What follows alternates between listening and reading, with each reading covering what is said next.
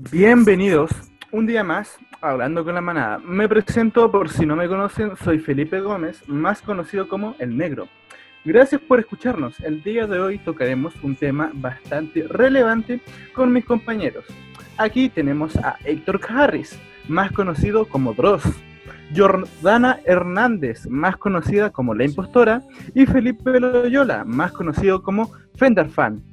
Tendremos entrevistados expertos como Fabricio García y Víctor Hernández en la historia de la región, pero primero que nada vamos a hablar con la manada.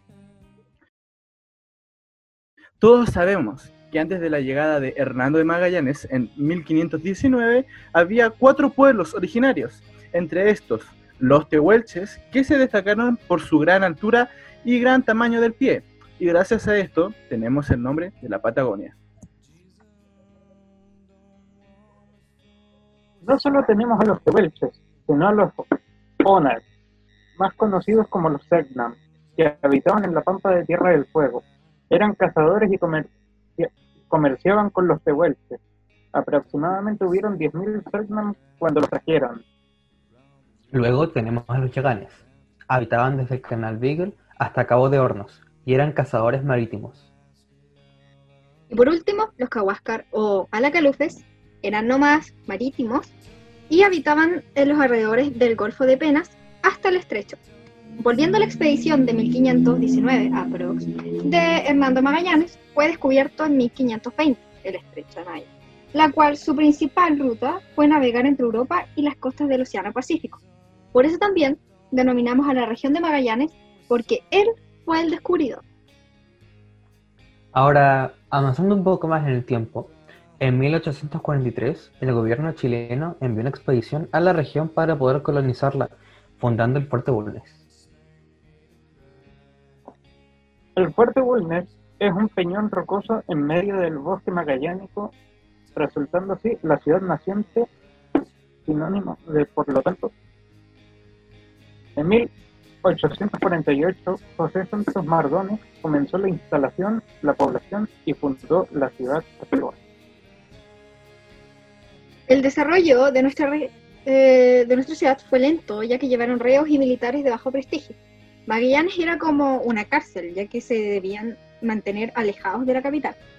Estas personas, como no tenían un buen comportamiento, ocasionaron distintos disturbios, como por ejemplo el motín del cambiazo, la cual termina con la destrucción de la iglesia, del hospital y la gobernación, luego de haber saqueado los edificios y el asesinato del gobernador Muñoz Gamero.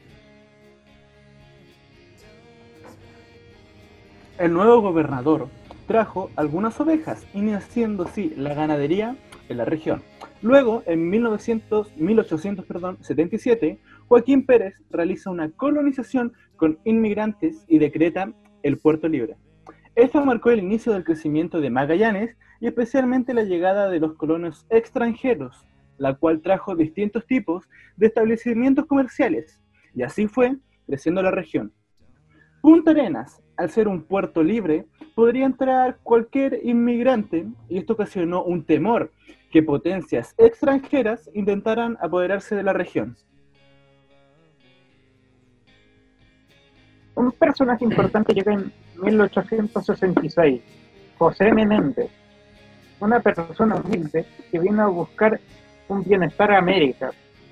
Tiempo después va a Buenos Aires y se casa con María Betty, Menéndez debe viajar al sur, deuda, la cual firma Héctor y Fía,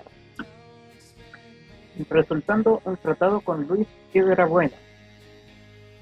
Él comercializaba esa plata, pero toda la plata que ganaba la mandaba para Argentina.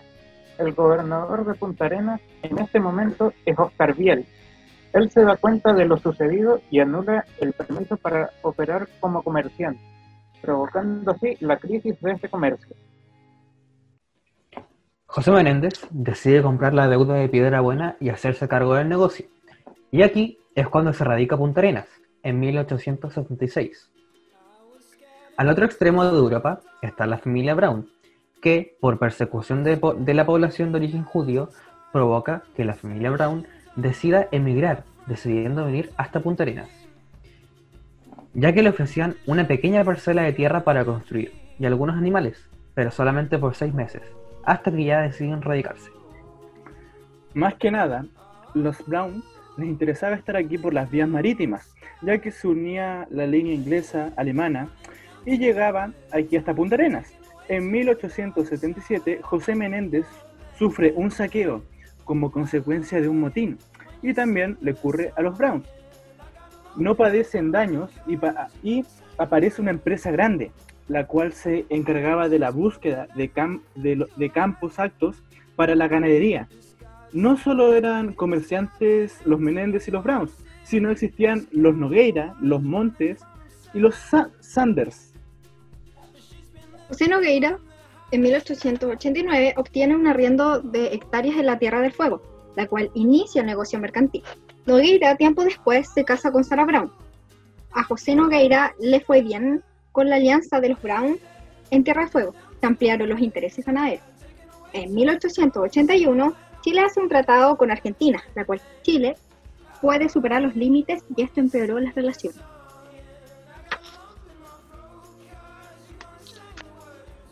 Al morir Nogueira en 1893, todos los bienes quedan a Sarah Brown, la cual el mayor inconveniente era resolver la obtención del capital necesario para poner en funcionamiento a la sociedad explotadora de Tierra del Fuego, creándose así la empresa comercial y naviera Brown, para poder aumentar aún más la ganadería bovina en los campos disponibles en el territorio argentino. Aquí existe una competencia entre los Menéndez y los Browns. Menéndez ganó al quedarse atrás e inaugura en 1899 el Teatro Colón, construyéndolo con sus propios recursos. Mauricio Brown, hermano de Sara Brown, se casa con la hija mayor de José Menéndez. A finales de esa década se complican las relaciones entre Argentina y Chile por las diferencias entre Perito Moreno y Barros Arana. Luego aparece el presidente Roca y Errázuriz a solucionar este problema. La avaricia de José Menéndez estaba completamente interesado en tener una relación con Roca para poder lograr un golpe de audacia, la cual Roca hace un ofrecimiento a los empresarios puntarenenses promoviendo una oleada de colonos hacia el territorio argentino. Tiempo, de... Tiempo después, la sociedad de ganadera Menéndez, Betty, posee una gran cantidad de dinero, adquiriendo la mina Loreto, y se inicia la explotación del carbono. Esto despierta el interés de las empresas de las áreas centrales de Argentina y Chile, entre Menéndez y Brown. Hay un desequilibrio por las otras firmas mercantiles magallánicas y provoca en 1909 Rodolfo Sturban, Rauch construyese la Sociedad Argentina del Sur. Esto crea una rivalidad entre Menéndez y Rauch, compitiendo por la Patagonia Austral Argentina. La anónima realidad es la empresa de los Menéndez y los Brown.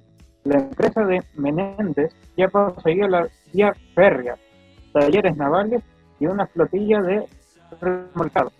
Mauricio Brown en este tiempo adquiere la sociedad ganadera en Magallanes, la cual se hace parte de grandes hectáreas. La consecuencia es que la relación económica por las áreas centrales de Argentina y Chile serán mínimas, la cual Punta Arenas se ve disminuido el movimiento de su puerto. Ya en 1918, la sociedad anónima se traslada su sede a Buenos Aires, pero siguen manteniendo los emprendimientos regionales. Ya en 1917, Mauricio Brown y Alejandro Menéndez participarán en la formación de la sociedad para reconstruir el frigorífico de Río Grande. Además, Brown tendrá una gran parte capital, creando así frigoríficos en Puerto Natales. Tras el fallecimiento de José Menéndez en 1918, sus descendientes dividen esta sociedad, Argentina y Chile, por los diferentes problemas que habían ocurrido en ese tiempo.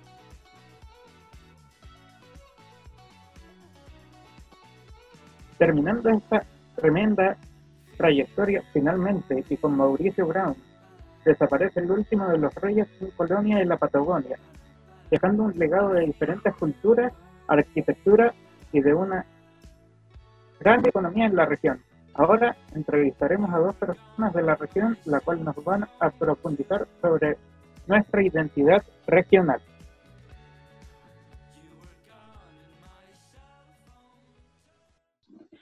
El día de hoy tenemos el agrado de poder entrevistar al profesor de lenguaje y comunicación en el establecimiento Perfor, querido por sus alumnos y admirado Fabricio García Jara.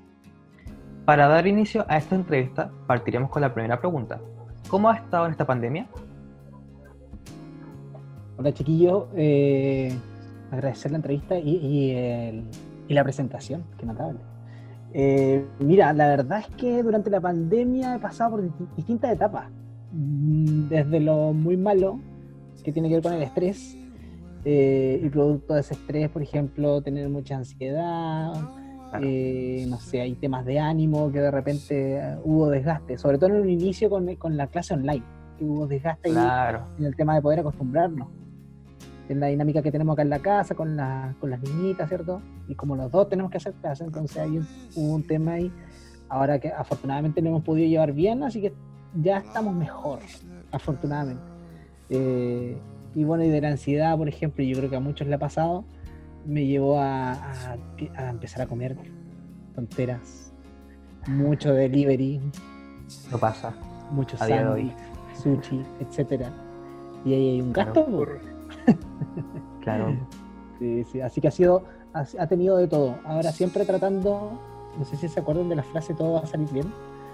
Eh, sí siempre tratando de, sacar el lado positivo de, esta cuestión. Claro, sí, tampoco es algo que vaya a durar toda una vida.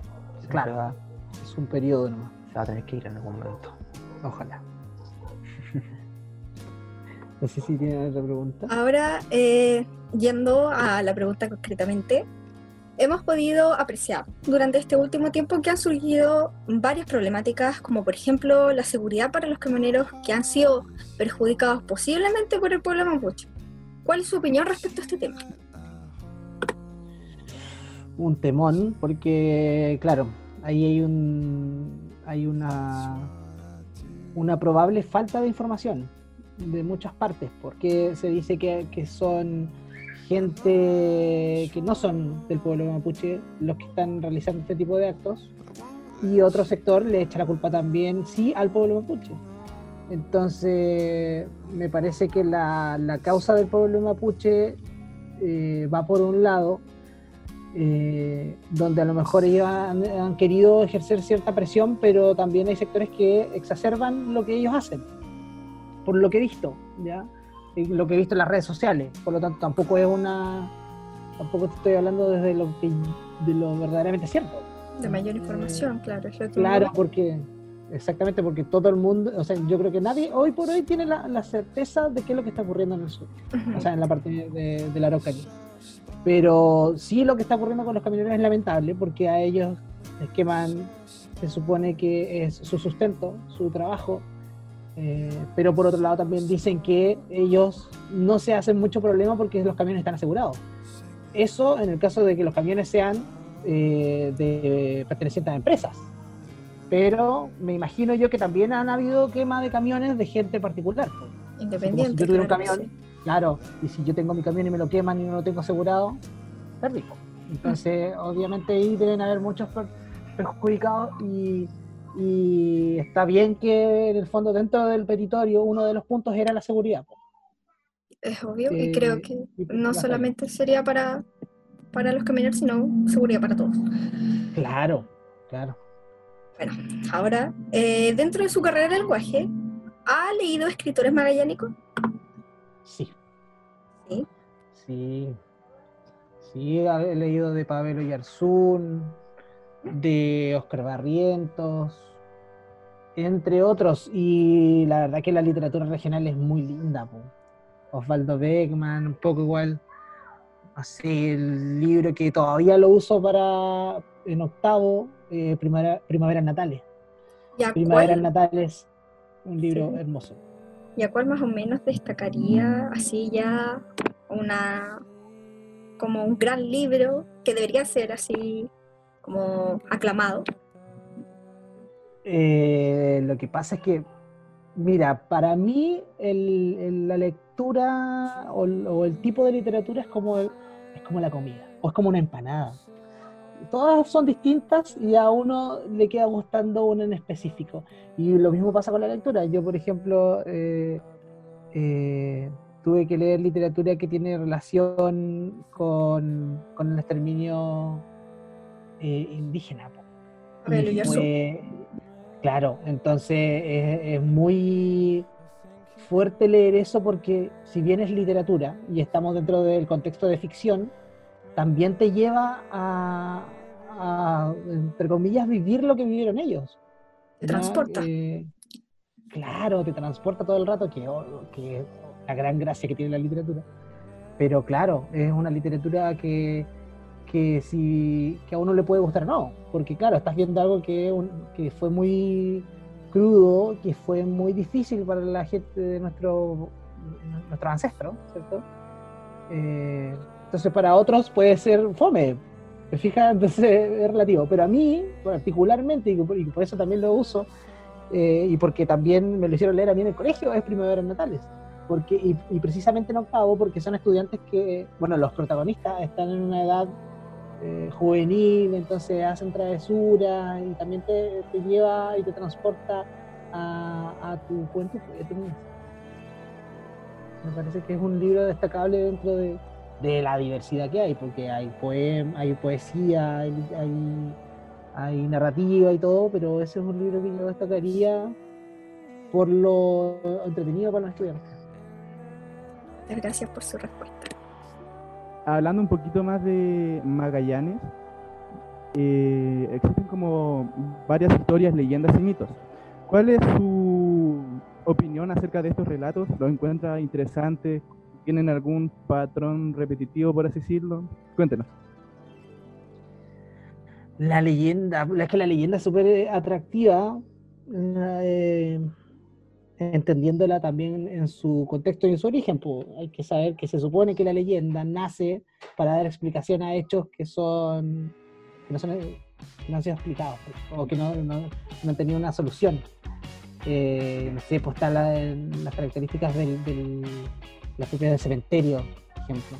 Eh, del, de Sarah Brown, etcétera, del indio, desconocido.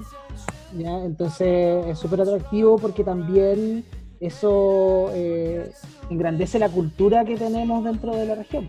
De repente, Y- seguramente los turistas que llegan, lo Sí, más probable sí. es que cuenten. Sí, a su vez también atraen más turistas. Claro. Mejora todo prácticamente acá en Punta. Claro, pues le da un plus a la, a la historia, no sé, yo me imagino, nunca he hecho el recorrido del cementerio, o sea, obviamente he ido al cementerio, pero hay, un- hay un recorrido que se supone que es, guiado, ¿no? Pero, obviamente se lo toman los turistas, pero me imagino que a los turistas también le contarán ese tipo de leyendas, entonces eso le da un atractivo al, al transitar de, ese lugar, o no sé, o ir al, al- Museo Sarah Brown, donde se, se muestra la parte del subterráneo, ¿cierto? Donde se supone que ahí metían prisioneros a la servidumbre, etcétera. Eh, hay mucho ahí de, de, de la región, de lo propio de la cultura en su origen, de nuestro Magallanes o de nuestro Punta Arena, y que también se, se, se nutre con la leyenda, con el mito. Que vuelve de cierta forma especial. Claro, sí. pues, Único para... Sí. bueno, cam-. Cambiando un poquito de tema, eh, dentro de las festividades que se destacan en la región de Magallanes, ¿cuál cree que usted, cuál cree, según su opinión, es la más? O la que ¿La más más le gusta. La más llamativa o la que más le gusta, en su opinión. Dentro de todas las La festividades que hay acá. me gusta. Qué difícil porque no soy muy. No soy muy asiduo. Hubo un tiempo, pero muy breve, un par de años que fui al carnaval, por ejemplo. Eh, ahora, particularmente, no me gusta ir. Pero sí veo que a mucha gente le gusta. ¿Ya? Entonces, Y hay como una razón por la cual no le gusta ir, el frío, no, estar Es eso, gente. es eso, a mí no me gusta. Las multitudes eh, y el frío, po. O sea, yo no tengo problema con la multitud. Soy profe, trabajo con multitud, pero, pero esa masa que está eh, de pie sin moverse y que tú quieres avanzar, no, difícil. Y con el frío, no, para mí es horrible. Ni siquiera lo miro por la tele. Entonces, después, cuando, después de que fue el carnaval, siempre sí me fijo, no sé, qué carro ganó, por ejemplo, quién fue la muda, y ahí veo, ah, sí, merecía un premio, o qué sé yo. Sí, esta muda fue la mejor. Pero pasa a ver, pasa a ver, para cachar. Claro. Para ahí la cachai, nada, lo personal a mí. Claramente, porque no, pero ir no, ya no. Pero sí considero que esa es la eh, el festejo de, de la región, o sea, de Punta Arena, como el más importante. Sí, Eh, uno de los principales. Es de invierno. O sea, yo recuerdo de pequeñito siempre me ha gustado ir, ver, tomar un chocolate caliente y ver los Claro. carruseles. Pero con el tiempo, como usted dice, igual pasa desapercibido, no, llama mucho la atención a uno. Claro, ahí yo tengo amigos que no se lo pierden y que han Sí. ido toda la vida. Yo no entiendo, yo no entiendo, pero está bien. Y, pero ellos se justifican, por ejemplo, su argumento es, no, pero es que mira, voy con mi familia, eh, pasar con- paseamos, nos comemos un choripán, que no es lo mismo comerse un choripán en la casa que allá, o un completo, es como un completo de vinco. Entonces te fijas, pero es distinto, ¿cachai? Es distinta la sensación. Sí, Más. pero ese es como su argumento, es como salir de la casa, hacer algo distinto y eh, eh, su argumento es así, comer y estar junto con la familia, hacer algo distinto. pasarla a ella. Eh, mu- muchas Claro. gracias.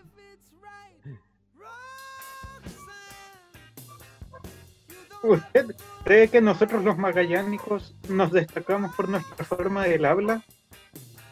Sí. Sí, o sea, yo creo mm, personalmente que todos tienen su forma de hablar de partido. Y por región. Por región y bueno, para que obviamente decirte por país, ¿ya? Pero de hecho mi, la tesis que yo tuve que hacer en, en la universidad eh, la hice enfocada al- a la variedad lingüística que tenemos en Magallanes y eh, en comparación a, a otros sectores de, de Chile. Pero sí, eh, claramente nosotros tenemos una forma particular de hablar, eh, unos más marcados que otros, y de repente también de acuerdo al contexto. Yo, por ejemplo, ahora como con- hablando con ustedes lo hago de una forma, con mi amigo lo hago de otra, con mi familia de otra, entonces tengo como tres, cuatro formas distintas, ¿te fijas?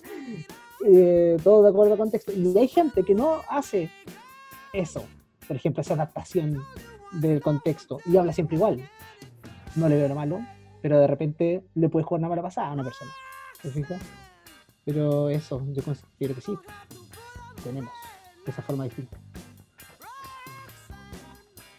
En la historia magallánica, ¿qué es lo que más se tiene olvidado y que es necesario relatar? Escucha, la primera parte te la escuché mal. De nuevo, Héctor, por favor. En la historia magallánica, Ah, ya. ¿qué es lo que más se tiene olvidado y que es necesario relatar? Mira, yo creo que hay mucha parte olvidada, tal vez, por un, por un grupo de gente que a lo mejor no, no, no presta mucha atención o no tiene el interés. Pero sí pienso que hay organismos que se encargan de, de traer de vuelta el recuerdo de la cultura y de la historia. El, hay el grupo de Acochi, por ejemplo, que es de los chilotes, ellos tienen su conmemoración, cierto año a año, donde hacen la fiesta costumbrista. eh, en cierto modo se vive la cultura de Chiloé en nuestro, en- eh, acá en Punta Arenas, y que hay mucha población chilota, claramente, desde que llegaron, ¿cierto?, en la goleta. Eh, entonces, por ejemplo, ellos sí hacen esa, es- ese cultivo de la historia en la región.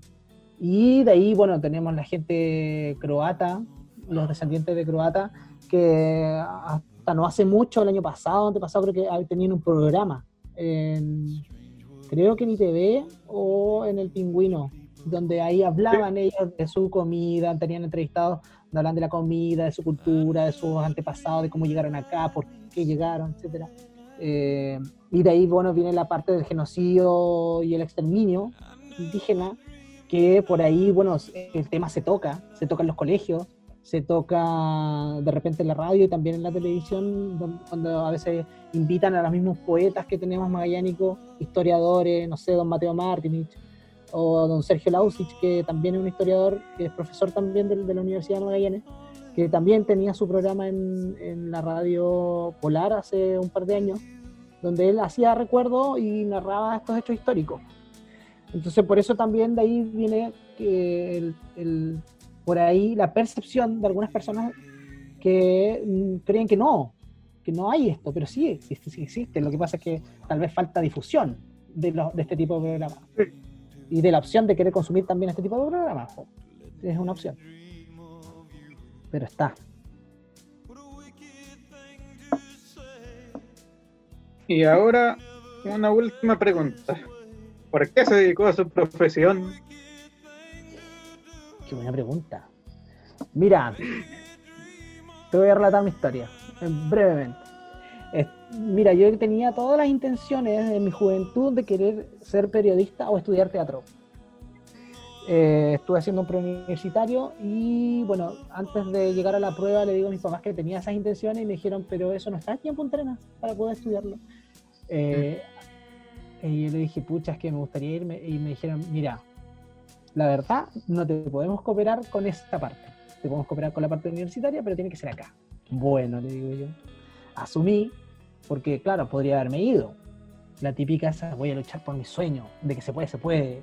Pero en mi época no era tan fácil, eh, porque por ahí, hoy por hoy podríamos optar a becas, ¿cierto? Hay, hay otras opciones, pero, pero no, yo tampoco tenía mucho conocimiento de becas ni nada de eso, entonces dije, bueno, tendré que quedarme acá.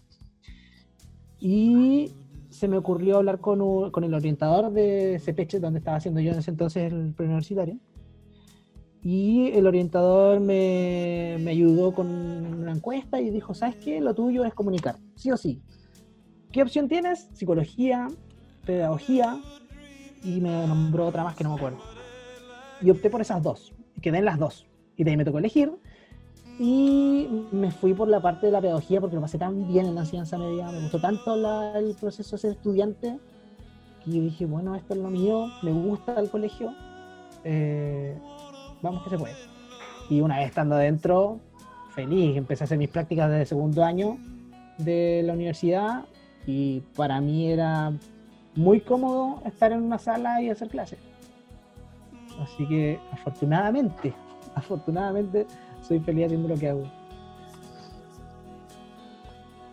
Bueno, profe, eh, le queremos agradecer como equipo su presencia y responsabilidad. Y ha sido un agrado tenerlo como invitado. De verdad, muchas gracias, profe.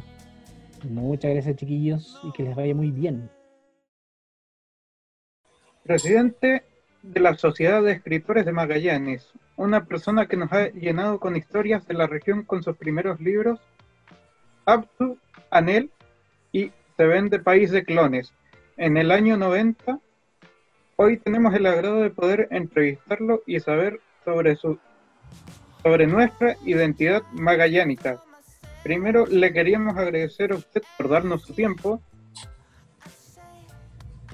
y ahora voy a empezar con la primera pregunta. ¿Cómo se ha sentido usted en esta cuarentena? ha sido como, como la, volver a la escuela hasta cierto punto, que uno ha tenido que... eh, ha, si- ha sido como aprendizaje también.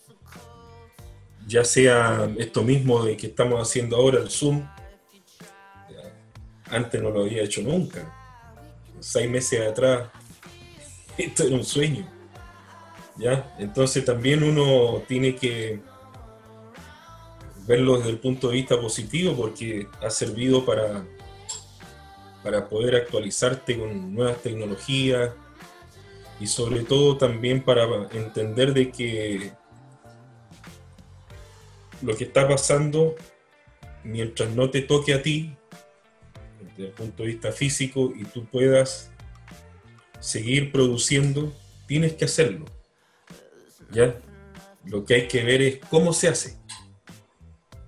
Y esto es una manera interesante, a lo mejor no es la más expedita, no lo sé. Más adelante van a haber otras, quizás otras opciones, pero que te permite seguir en contacto con gente. piensa que nosotros tenemos, yo digo nosotros porque con otro amigo escritor, mi amigo ingeniero, que, pero que también escribe, que es parte de la sociedad de escritores, tenemos un programa los días sábados que hacíamos en Radio Polar también, que se llama Ojo con la Cultura. Y el programa ahora ya no podemos usar la radio. Tenemos que hacerlo así como están ustedes. Pero fíjate que esto nos ha permitido también, la tecnología, conectarnos con escritores o con gente, con artistas o científicos o amigos que, o amigas que están, que pueden estar en China,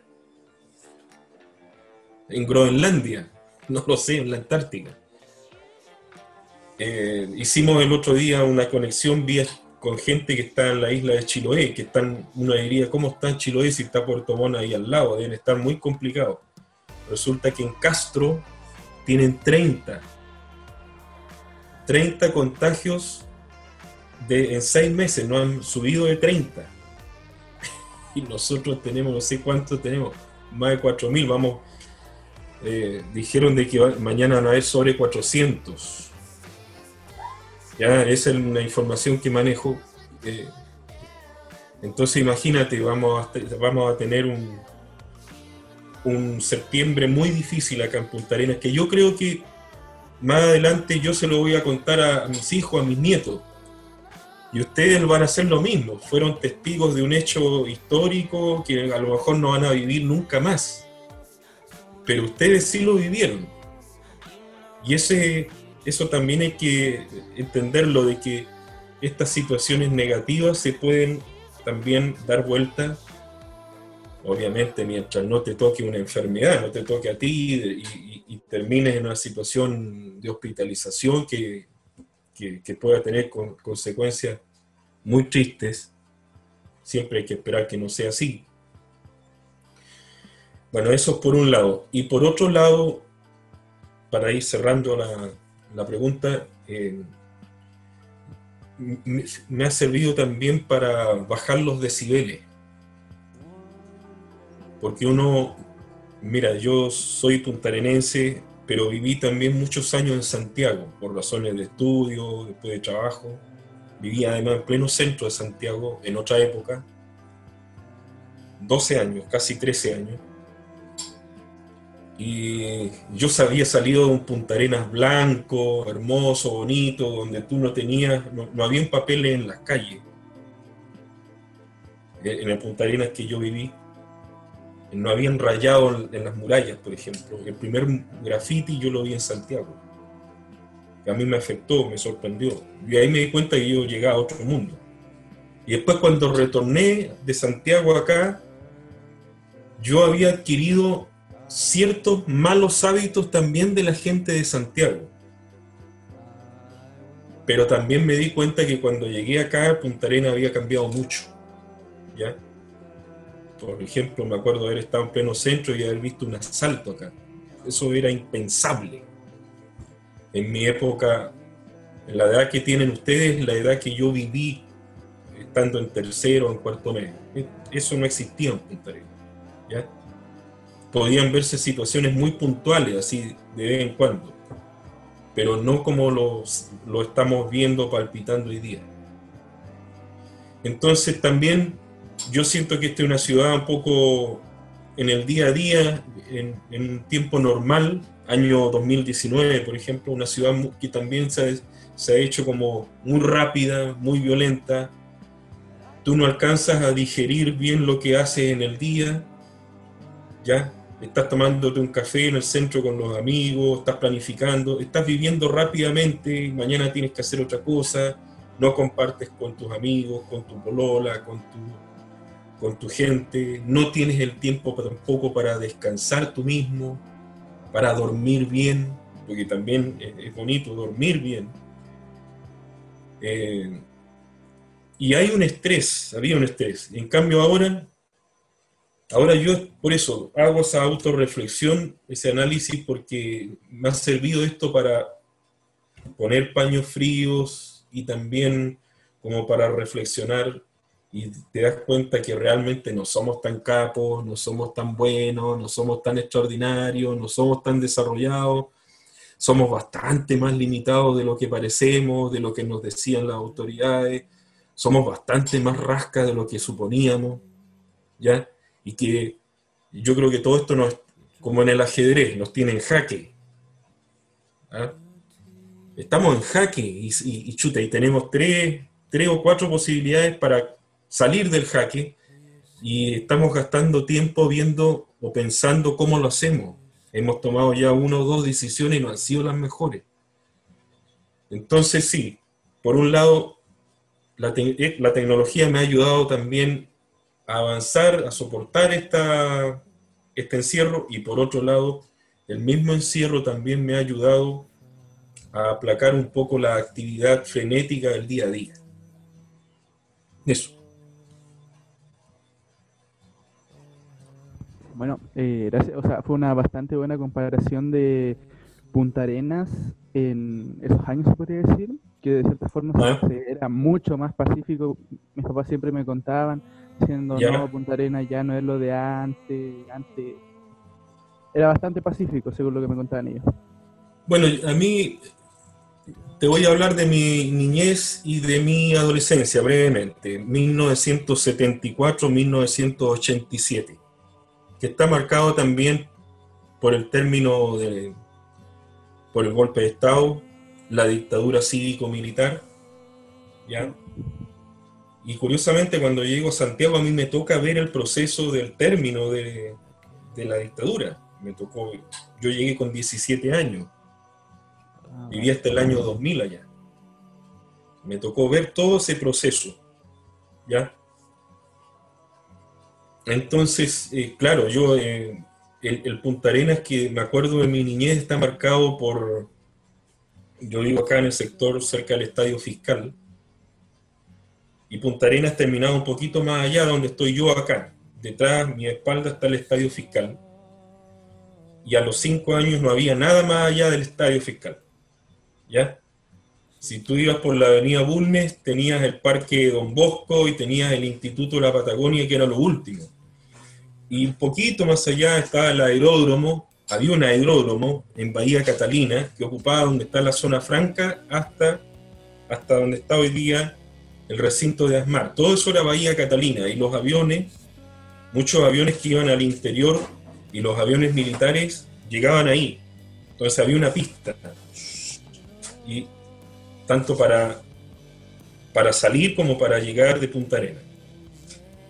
Eh, Mi recuerdo es ese, Punta Arenas prácticamente o empezaba o terminaba acá, a mi espalda donde está el estadio fiscal. Detrás de estas paredes tú encuentras la calle que da con el estadio. No, no era mucho en ese Entonces- tiempo. No, no, Punta Arenas, te digo, Punta Arenas ha crecido mucho. Mira, a los 8 o 9 años me acuerdo que venían estos furgones escolares que hoy día a todos los chicos los llevan a la escuela así. sí, Yo tenía 8 o normal. 9 años, ¿ya? Y en esa época me pasaban a buscar a las 7 de la mañana y hacíamos el recorrido casi completo a Punta Arenas hasta que me iban a dejar a, la antigua escuela Yugoslavia. Se llamaba así, ¿ah? hoy día se llama Escuela de Croacia, pero era el grupo escolar Yugoslavia. Bueno, llegábamos hasta sector donde están las vertientes en los edificios y ahí había que darse una vuelta porque habían puros alambres. Y hacia el cerro todo era eh, lo que hoy día es la avenida Frey, hacia arriba, todo eso era campo.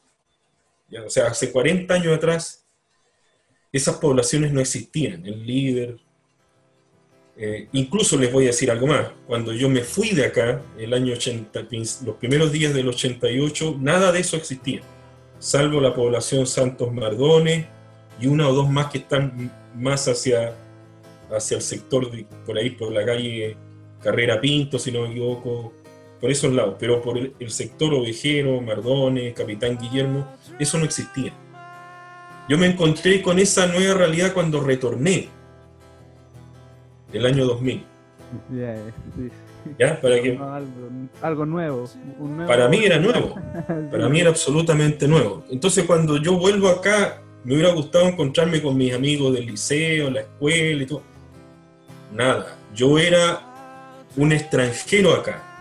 Más Un turista- extraño que Un extraño. podría decir. Era claro, y además que la gente que estaba acá, que ocupaba los profesores, la escuela, el liceo, en el mundo político, en el mundo cultural, no me ubicaba absolutamente nadie.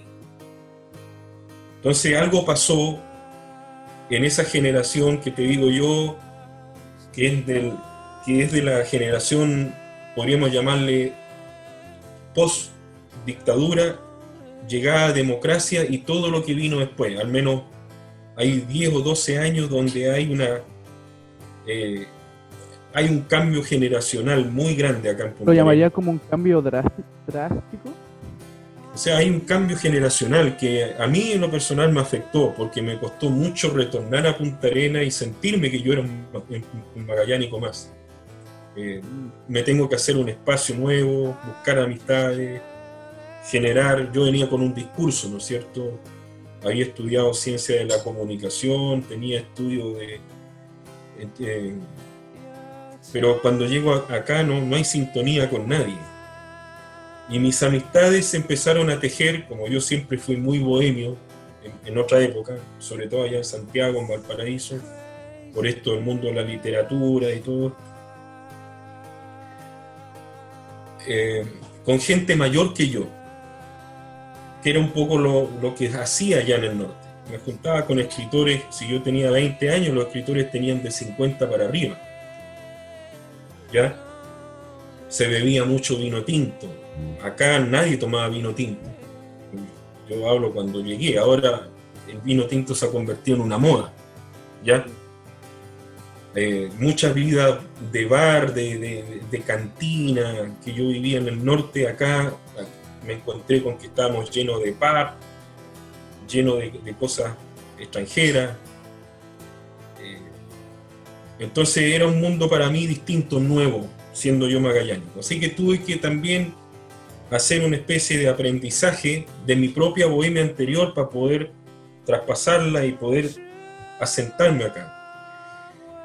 Y bueno, ahí, ahí tú empiezas a compartir con algunos amigos escritores que, con los cuales vamos desarrollando una bohemia muy, muy bonita, muy interesante, en determinados lugares de acá de Punta Arenas, que esos son los, nuestros especies de recodos urbanos en distintos lugares, también en algunos barrios de, de la ciudad.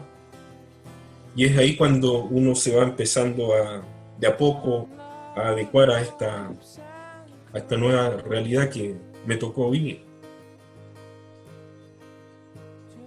Bastante interesante se podría decir la historia de cómo pasó a ser llegando, volviendo a Punta Arenas, volviendo a ser como un turista, se podría decir que todo Sí. nuevo, nuevo mundo se podría decir incluso. Sí, muy, muy- sí, muy distinto. Sí. A ver, eh, yo venía con un, con un discurso, como te decía, de, más bien de, no tanto de historia regional, sino que cuando llego acá me siento en la necesidad de retomar cuestiones que a mí me importaron siempre. Por ejemplo, a mí eh, nombré lo del aeródromo de Bahía Catalina porque yo lo tenía detrás mío y eso me marcó mi niñez, estos cielos anaranjados del verano, rojizos. Ah, lo típico que se ven. sí, sí. Y acá llegaban los aviones, pasaban encima, estaban. Ah. Eh, entonces las anécdotas, las anécdotas de Gunther Pluchov, el Cóndor de Plata, por ejemplo, de Luis Omar Page, de Franco Bianco. Bueno, ahí comencé ya a, a profundizar en ese tema. Después siempre me interesó saber historias de los barrios de Punta Arenas. Yo ya cuando me fui de acá, cuando tenía la edad de ustedes, para mí era divagaba en esto, ¿no es cierto? La historia de la Plaza Lautaro, la diferencia de la Plaza Centenario, en en el sector de la Plaza Esmeralda del Barrio Prat, por ejemplo. El mítico barrio 18 de septiembre, que hoy día es un barrio. Yo siempre cuento, mi mamá fallecida tenía una media hermana en el sector de la 18 y cuando yo era niño mi mamá me decía, me preparaba, entonces me decía, eh, hoy día te vas a cambiar de ropa.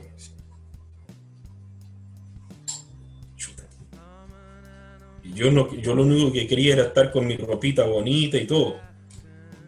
Tenía 5 o 6 años. Te vas a poner blue jeans, zapatilla y la ropa más sucia que tengas. Y tenía que acomodarme como sea. Y después venía todo un cuento que consistía en salir con mi madre, Teníamos que ir a donde está hoy día, acá el, el supermercado Unimark, ahí de Avenida España, tú tomabas, ahí habían puros calafates, me acuerdo muy bien. Lleno, todo eso era calafates. Uf. Entonces pasaba una micro grande con una letra, la letra A. Y esa micro hacía un recorrido por el sector que hoy día sería el sector alto de Punta Arenas, te ibas por la Avenida España, subías por Mardones, doblabas, dabas un camino de cintura por un cerro llamado Cerro Los Ladrones. Así le llamaban, cerro, lo- o lo que quedaba del Cerro los Ladrones. Y después te metías por detrás, donde había un consultorio, es un sitio eriazo, enorme. Un consultorio creo que el Bencur, que está ahí, ya que hoy día está construido. Y salías por detrás del barrio Prat y después bajabas. Y ahí entrabas al centro. Y en el centro de la ciudad atravesabas por la calle Bories. Toda la locomoción colectiva iba por Bories. Hasta Independencia. Y en Independencia subías. Y cuando llegabas a la calle Centeno y comenzaba el bajo, sobre todo en invierno, ahí empezaba otro Punta Arenas. Para mí, que yo era niño. Porque por las ventanillas de la micro comenzaba a, meterse un olor que se hacía más fuerte cuando la micro llegaba ahí a esa bifurcación y dabas la vuelta por lo que hoy día es eh, Salvador Allende con Martínez de Aldunate. Ahí la micro entraba y todo eso era tierra. ¿Ya? Tierra, tierra. La tierra se, se metía por la micro. Pero además con el olor al desagüe. Oh, Pero yo que era niño y yo no sabía lo que era eso. Mi mundo mágico era que las casas de Punta Arenas, un Punta Arenas blanco, precioso, sin rayados, sin nada, venía una empresa constructora y construía una población, una villa, y todos éramos bonitos y felices. Y de repente me llevan a ese lugar y ahí me cambió el mundo cuando yo era niño. Pero yo no podía sacarme el olor. Y obviamente cuando bajábamos de la micro y mi mamá me llevaba la mano, pasaba un auto o pasaba una micro por ahí, por esa calle, la calle 7 que le llamaban los viejos, tú quedabas lleno de tierra.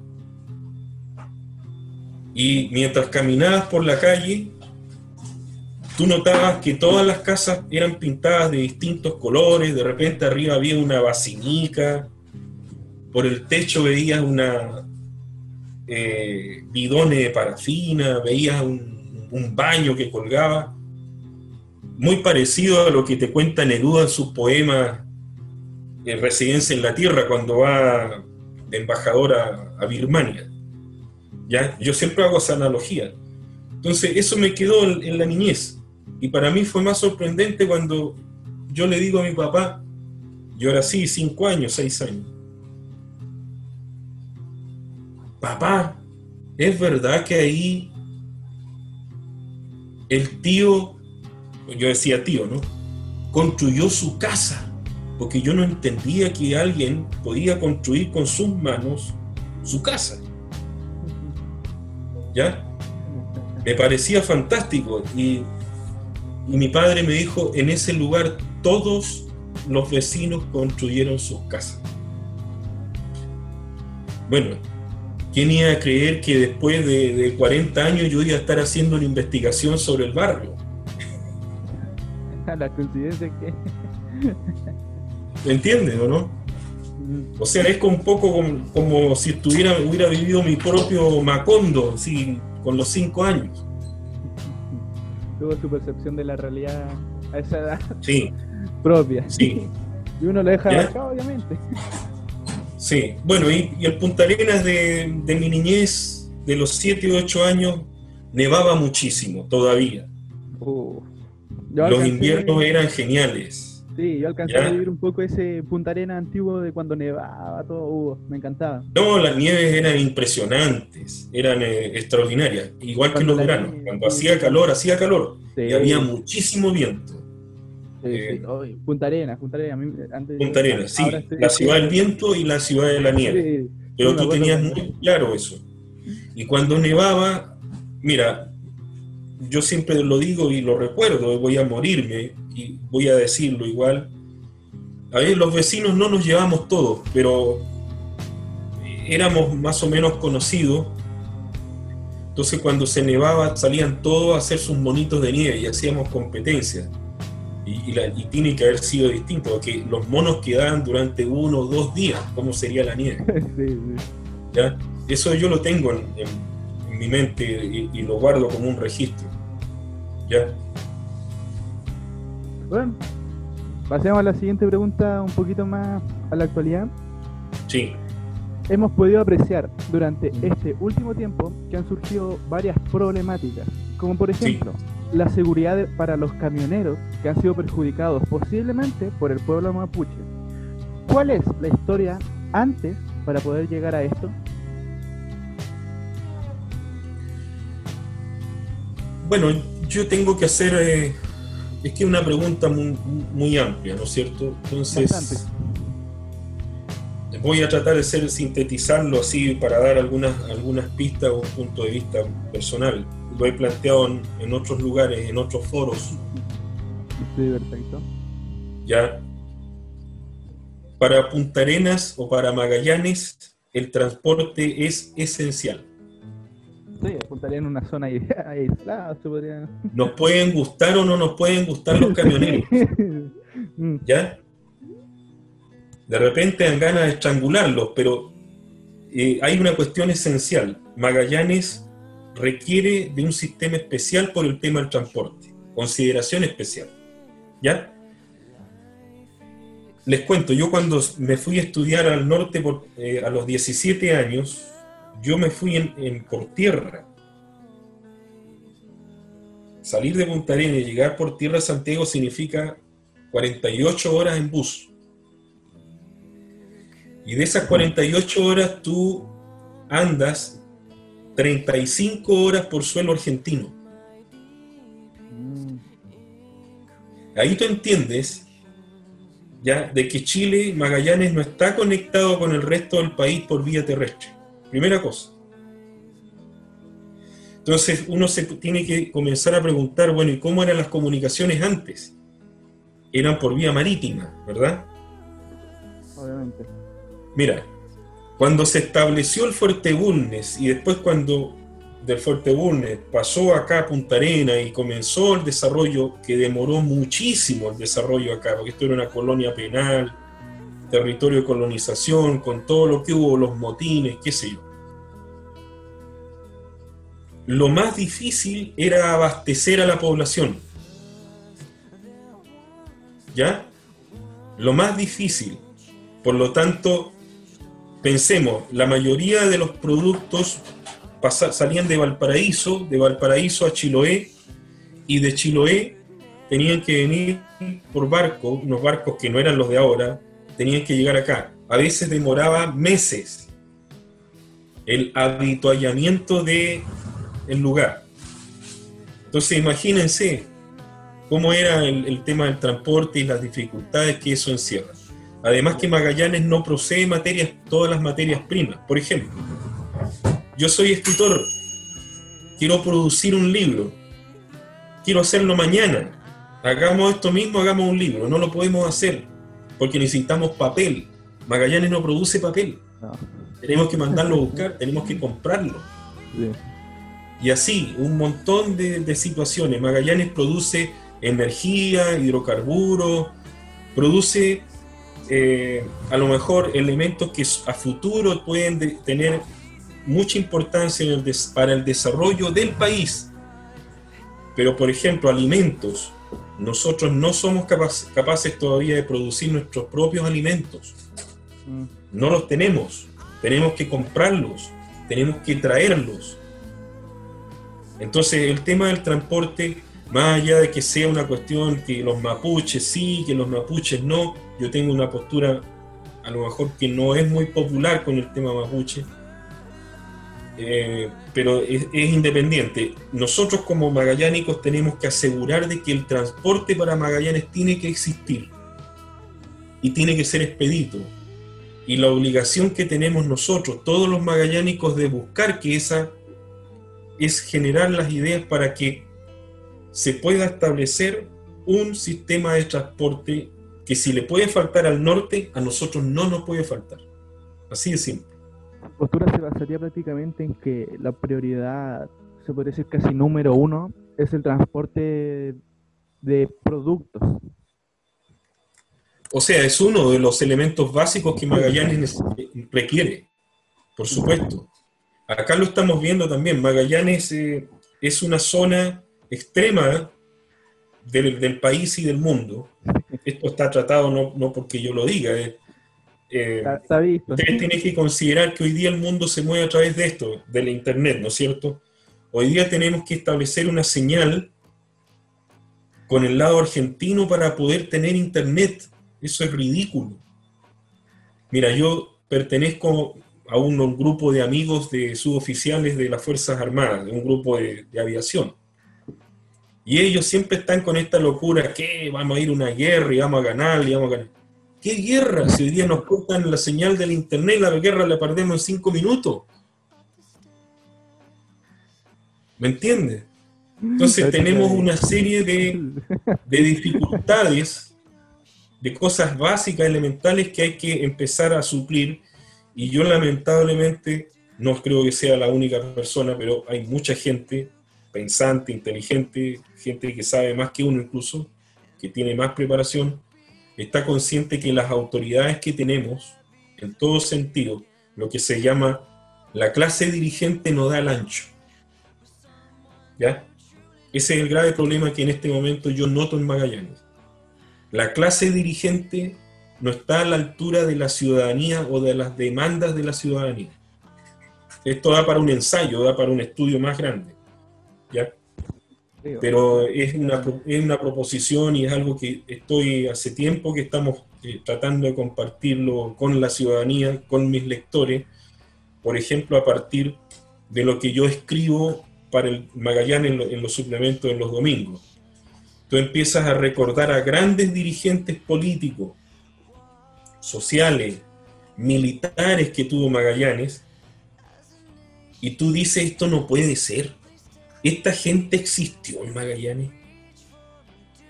Es que hay gente que no lo puede creer. Tengo amigas o amigos no sé, que son de la generación posterior a la mía, deben tener 35, 40 años, y que no saben que en Magallanes existió la radio La Voz del Sur, por ejemplo que no saben que acá existió la radio militar austral. Y yo te hablo militar austral porque era una radio que estaba en el centro de la ciudad. ¿A propósito de qué? A propósito de que hoy día está de cumpleaños Juan Marino Cabello.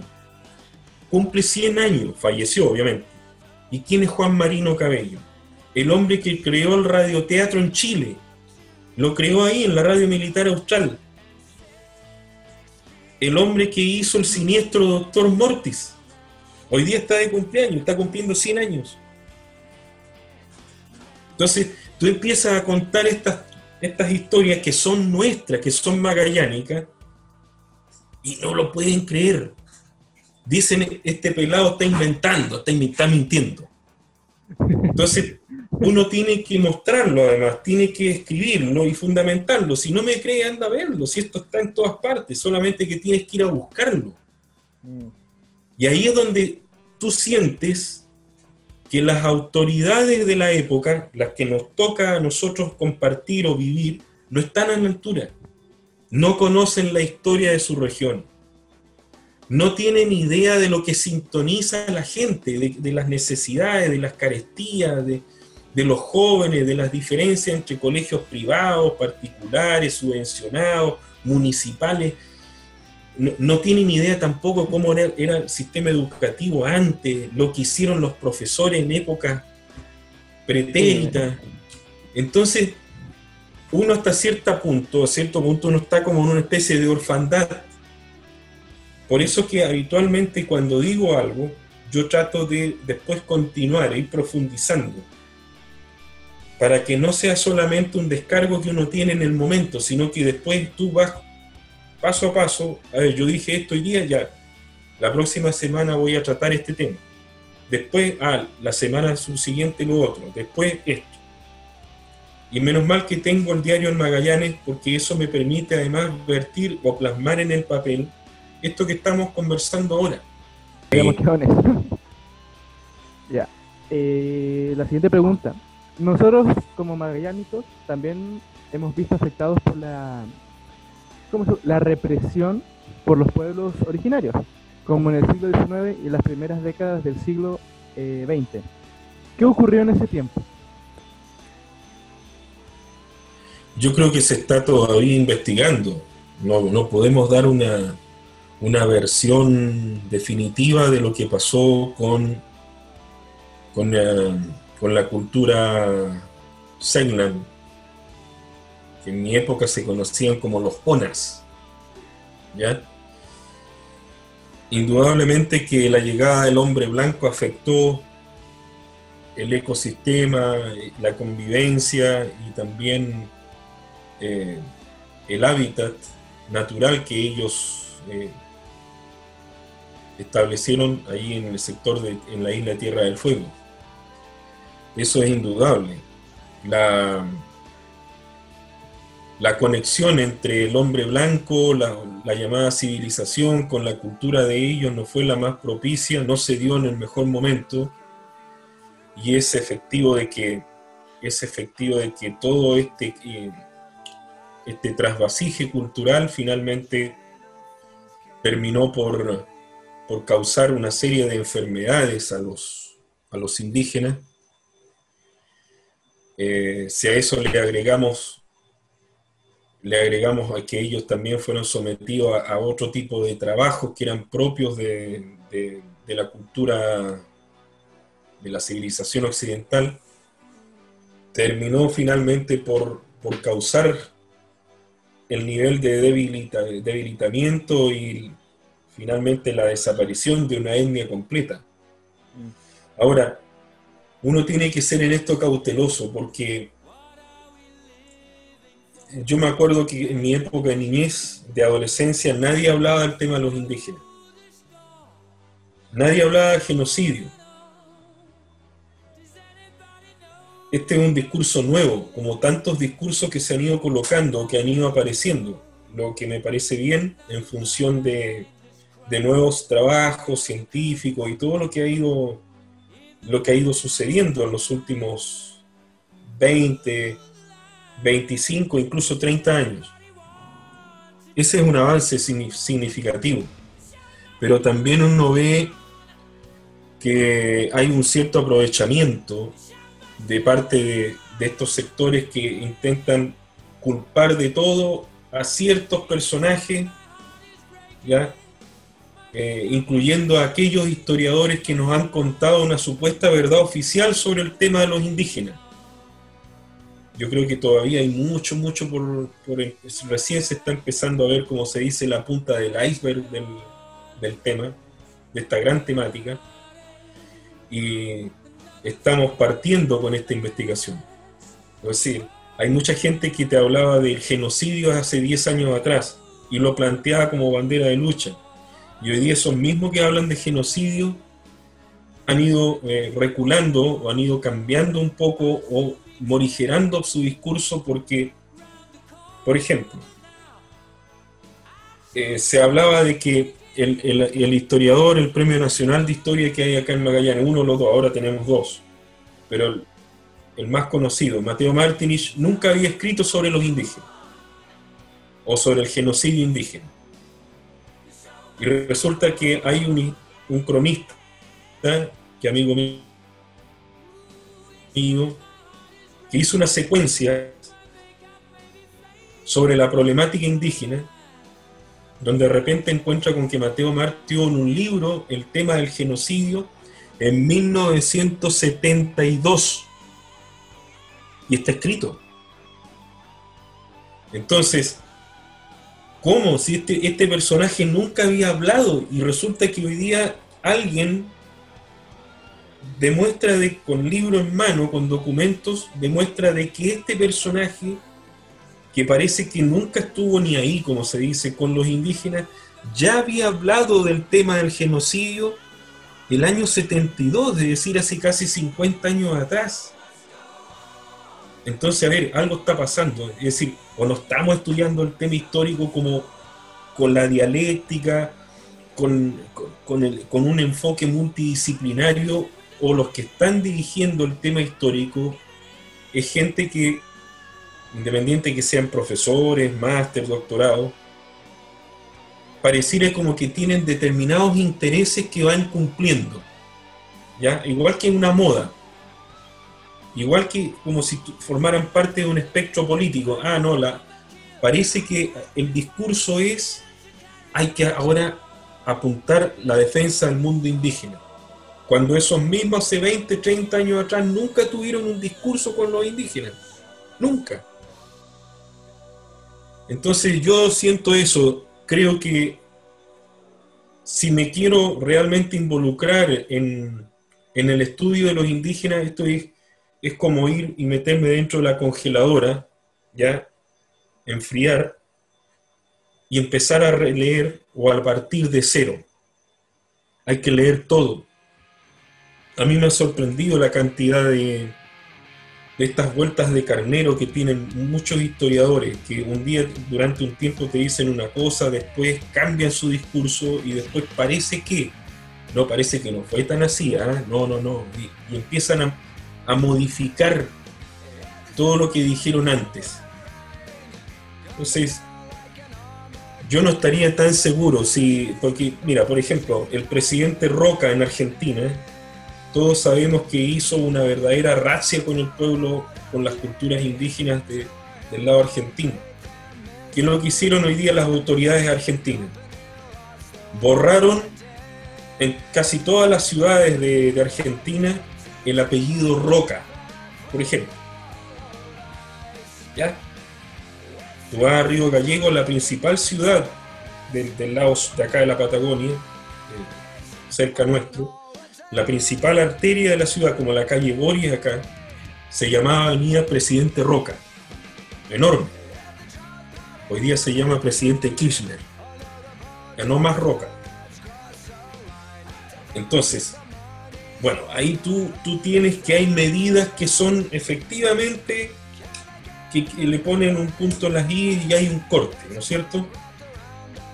Parece que ahí sí hicieron un mea culpa, hay una revisión histórica y ellos saben que más, aquí hubo genocidio, aquí hubo esto, aquí el Estado argentino estuvo involucrado en esto.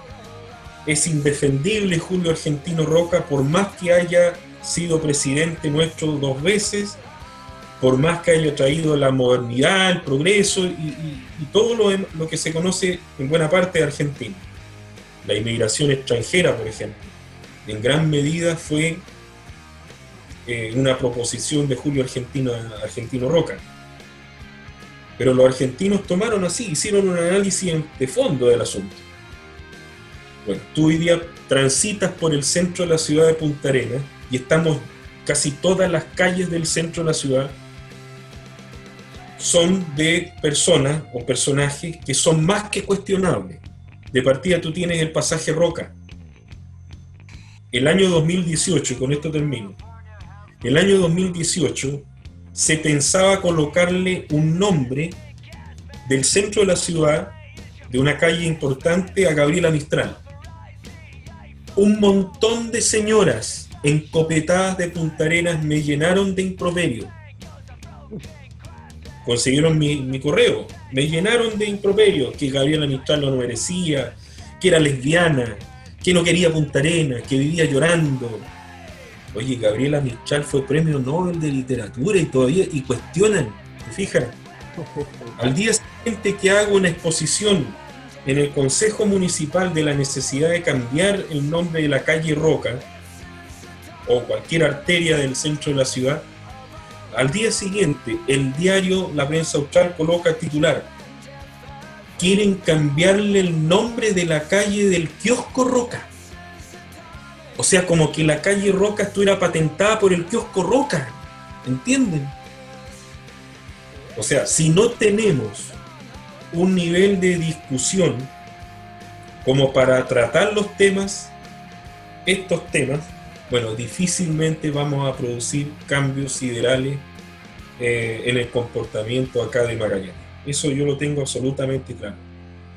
Para producir un verdadero debate, una polémica sobre qué pasó, por ejemplo, con el tema indígena, se necesita que no hablemos desde el estereotipo o del yo escuché, me contaron qué, parece que, ¿ah?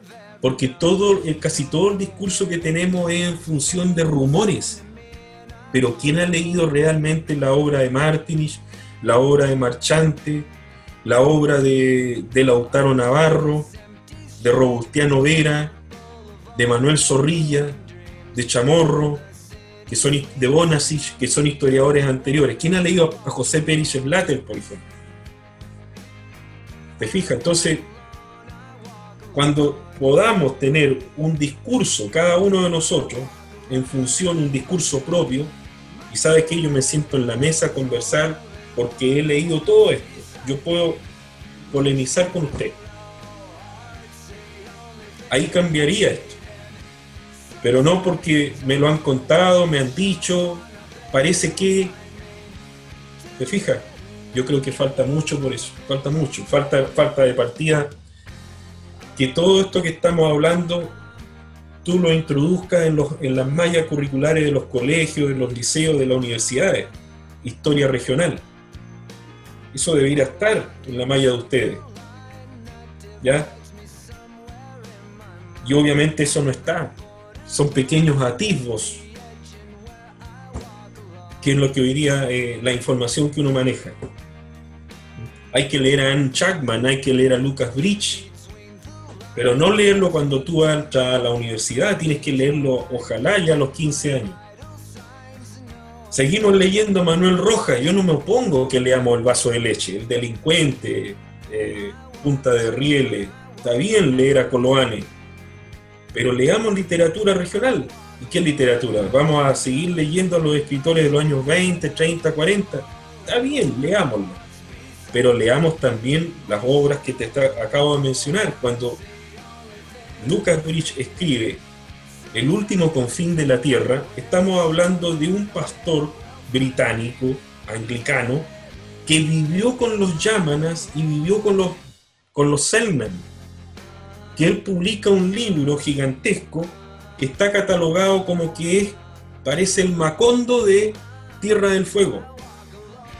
Ahí él describe cómo eran las ceremonias, cómo eran los rituales, pero no lo describe porque lo hayan leído de otros autores, sino porque él lo vivió. Bueno, ese libro, por ejemplo, debería ser cabecera para poder entender esta temática. Bueno, ¿Ya? Eh, volviendo a la, todo lo que hizo y lo, lo que nos explicó de esta manera tan, tan como cultural, ahora iremos a esta pregunta. ¿De qué manera reaccionaría usted a este hecho? O sea, al genocidio Segman, usted, en ese tiempo. Si usted se posiciona en ese periodo, ¿usted qué hubiera hecho? El Estado chileno empezó a conceder tierras a unos pocos durante el gobierno, los gobiernos de Domingo Santa María y Balmaceda. ¿ya? Estamos hablando de tres o cuatro familias, no más. El gobernador Señoret, a quien le disparan hoy día por todos lados, yo también le he disparado, pero también lo he defendido. Ojo, ¿por qué? Lo he defendido incluso en televisión.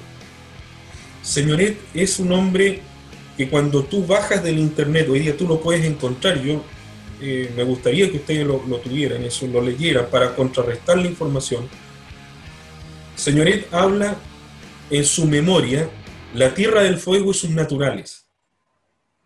Señoret habla de la necesidad de preservar la vida de los Selman. en primer lugar, y en su lugar de origen. ¿Ya? Él demuestra de que los Selknam no eran alcohólicos, porque también tenemos ese concepto de que los indígenas eran borrachos. ¿Ya? Mal concepto, o sea, Lo dice, concepto pie- populista. Bueno, está a pie de página, ustedes lo pueden ver. Pero ustedes cuando lean la, la memoria de Señoret, van a, van a darse cuenta de que él tuvo una guerra contra los curas salesianos. Esto parece fuerte, pero es así. Él les dice claramente que la misión salesiana no ha cumplido con los objetivos para los cuales se supuestamente fue encomendada. Por ejemplo, está escrito, no porque lo diga yo, está escrito en la memoria. Señores dice, curiosamente los salesianos recibieron su permiso para instalarse acá en 1890, pero ya el 21 de julio de 1887 ya estaban aquí. ¿Ya? Además, sostiene otra cosa. Dice que la mayoría de los sacerdotes que están ahí en la misión eh, San Rafael y en la misión eh, eh, de, de- de San Sebastián y Río Grande, donde están ellos, que son tres en el fondo las misiones, son sacerdotes que no hablan el idioma español. La mayoría hablan italiano. Entonces, ¿qué es? Dice, dice señoret, ¿qué sentido tiene sacar a los Selnan, colocarlos en un lugar si les llevamos sacerdotes que ni siquiera saben el idioma nuestro? Si queremos culturizar a los Selnan en lo que es la historia de Chile y hacerlos chilenos, tampoco tiene ni mayor significado lo que está haciendo el Estado chileno. Entonces él propone que en lugar de curas salesianos, hayan sacerdotes franciscanos, que fueron los que tuvieron que estar en la mala, lo que se conoció como la pacificación de la Araucanía, que, ese es otro temón, ¿no es cierto? Con todo lo que ahí donde realmente está hoy día en toda la violencia que, hoy día vemos en los medios de comunicación. La pacificación de la Araucanía, Cornelio Saavedra, bueno, los, los curas franciscanos sí tuvieron mucho que ver en ese sector. Entonces, señorete plantea, bueno, traigamos a esos sacerdotes acá y dejémoslos a la cabecera de las reducciones que tenemos de los indígenas selvan, como medidas eh, iniciáticas, ¿ya? Pero tú empiezas a leer lo que es la prensa, el estudio de la época, te das cuenta de que el gobernador señoret se ve enfrascado por la decisión que toma de traer a 165 indígenas Selman en un vapor, un barco de la Armada en pleno invierno, en 1895, mezclarlo con estas eh, familias de, este- de estos grandes latifundios que teníamos acá en, en Magallanes, donde los indígenas desconocen, ¿no es cierto?, son tratados como esclavos, eh, son humillados, eh, reciben eh, el desprecio unánime de la ciudadanía. Bueno, y hay también un aprovechamiento por el otro lado. Ven, los sacerdotes tenían unos medios de comunicación de la época, comienzan a enviar todos los escritos que se eh, empiezan a ser publicados en eh, el Mercurio de Valparaíso, en el diario El Ferrocarril de Santiago, donde ven a Señoret como un monstruo. ¿ah? Ahí aprovechan también de desquitarse del gobernador. Entonces se establece una guerrilla, una guerra ahí soterrada entre el poder eclesiástico, que representaban los curas salesianos de la época, con este poder, la autoridad civil, representada en este marino, que a todo esto era un marino progresista, como era Manuel Señoret hasta Uruaga. ¿Ya? Ya. Ahora a la siguiente pregunta relacionado también a los pueblos originarios en nuestra región. ¿Existe algún mito, leyenda o historia que sea necesario saber? No la típica que escuchamos, sino ese como mito, leyenda dejado del tiempo y que no se ve, o sea, no se lee y no se sabe mucho de él. Bueno, eh, hay, hay varios libros que han escrito, o son como recopilaciones de leyendas que han escrito niños, adolescentes, que han dado cuenta de, de, lo, que, de lo que pasaba con, con las culturas eh, ancestrales nuestras. Eh, yo más que, más que contar mitos, me gusta contar eh, historias que han sido reales que parecen mitos. ¿Ya? Creo que hemos contado eh, algo que fue cierto, que a mí no me lo creían mucho, pero que en la década de los años 30 del siglo pasado se estableció una radioestación aérea en el sector de Puerto Edén. Puerto Edén no existía como Puerto Edén. Era un lugar X, en un plano, ¿no es cierto? En, en los canales ahí eh, donde están los, eh, estaba la comunidad Cahuéscar, o Alacalufe, y se establece esta, esta radioestación de dos o tres aviadores, que en forma muy precaria con equipos de radio. ¿Por qué? Porque ellos tenían que esperar en ese lugar que llegaran los primeros hidroaviones que salían de Puerto Montt que no alcanzaban a llegar a Punta Arenas, tenían que abastecerse en algún lugar. Entonces ellos tenían la gasolina, tenían el petróleo para abastecer a estos hidroaviones, que a propósito del transporte, fueron los primeros medios de transporte aéreos que comunicaban Puerto Montt con Magallanes. Entonces, en ese intertanto, estos hidroaviones llegaban ahí a ese lugar de Puerto Edén, amarizaban, bueno, y estos otros aviadores, que eran dos o tres, que estaban a cargo de estos equipos muy precarios, como dije, eh, a su vez vivían con los Cahuéscar. ¿Ya?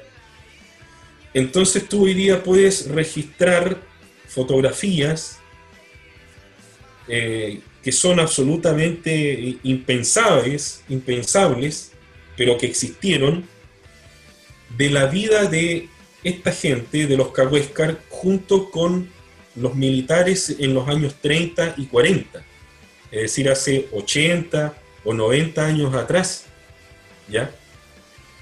Y un presidente de la República, Pedro Aguirre Cerda, llegó a saber de esta historia, y él cuando llega al poder dice, bueno, a estos niños tenemos que educarlos.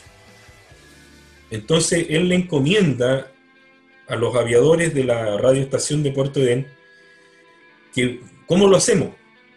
Bueno, partamos por algo, le dice uno de ellos, el, que estaba ahí, el, el sargento que estaba a cargo.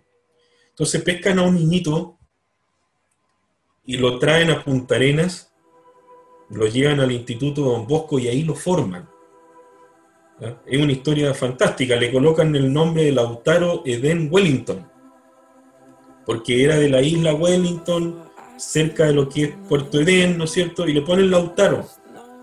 Lautaro Eden Wellington. Y bueno, después Lautaro Eden, eh, como tenía sus amigos y se había criado con los aviadores, eh, siempre andaba haciendo así, con, saludando la bandera y cosas por el estilo. Era el primero que andaba subiendo la bandera, bajándola, eh, por ejemplo, para el 21 de mayo, para la festividad del instituto, ¿ya? Para el 18 de septiembre. Entonces le preguntan, le- oye, ¿y por qué tú haces eso? Le dicen los compañeros del Don Bosco. Bueno, le, pusieron brazo tieso, que significa peruacoyo en el, en el, en el idioma cahuéscar. Por supuesto, porque él estaba acostumbrado a estar con el... Tenía ya una formación militar. Entonces lo llevan. Y él dice, yo quiero ser aviador. Y lo llevan a la escuela de especialidad en Santiago y ahí recibe formación como aviador. ¿Ya?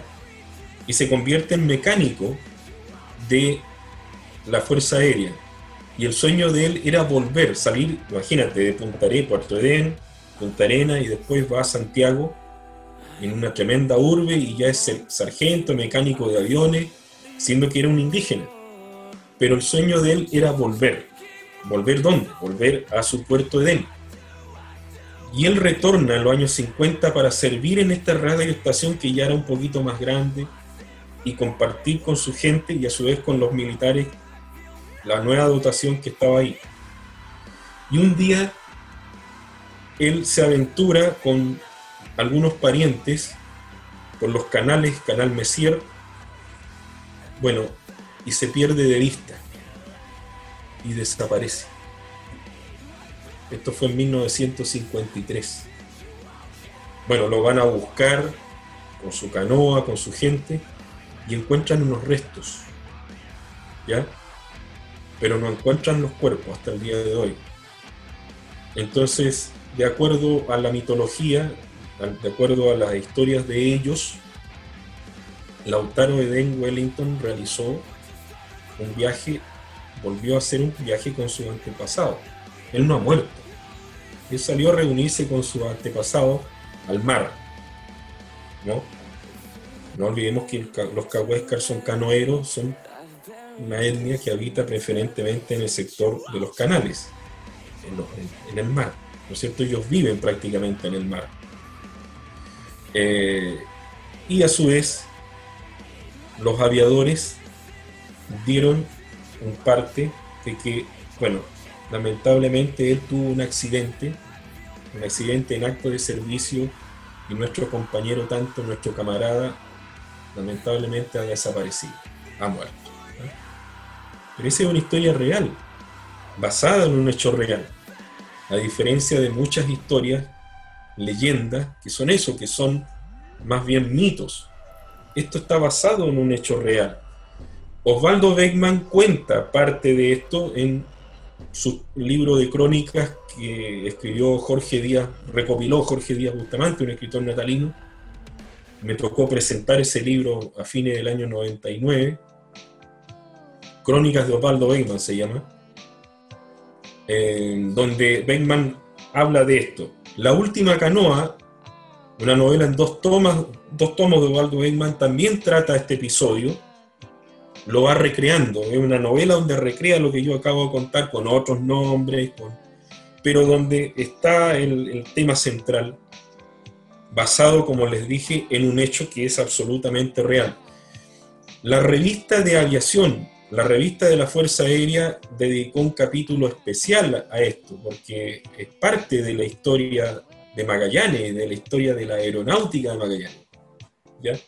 Entonces, son historias que no son mitos.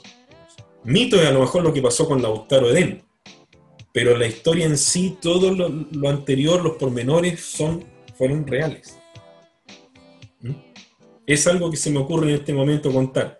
Una historia magnífica, se ve mágico lo que usted cuenta. Y además que los invita a leer la novela La última canoa, dos tomos de Osvaldo Beckman, porque ahí van a encontrar la época, los antecedentes, la recuperación. Es una novela del año 1976, 77 si no me equivoco, a lo mejor estoy un poquito desfasado en la fecha, pero que habla, recrea esto que yo les estoy contando acá. Lo van a leer de un tirón porque es como, es como volver, es como imaginarte que, que no estás en Punta Arenas, que estás en Puerto Edén.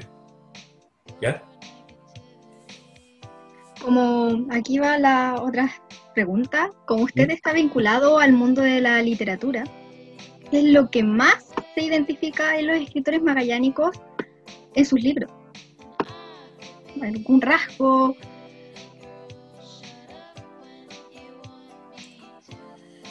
Bueno, yo, no sé si los yo no sé si los escritores magallánicos me identifican a mí con algo, pero sin duda que hay dos, dos épocas en mi vida. Eh, alguien mencionaba mis dos primeros libros que son de cuentos, pero eso los publiqué, los escribí en Santiago, los, si bien está publicado acá, fueron escritos en Santiago, con temática de allá.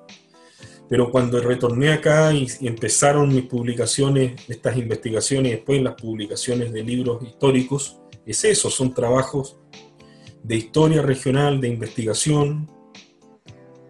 Eh, ya les conté lo del barrio 18 de septiembre, la historia del Puerto Libre, eh, la obra de recopilación de crónicas escrita por el, el, poeta Marino Muñoz Lago, que es un libraco, el trabajo que hicimos ahora último del encuentro Gabriela Mistral, eh, eh, el libro de la aviación que hice, el libro también del- de la Marina de Chile en el siglo XIX, una historia fascinante, con el antiguo curador del Museo Naval de Punta Arenas, Luis Canales.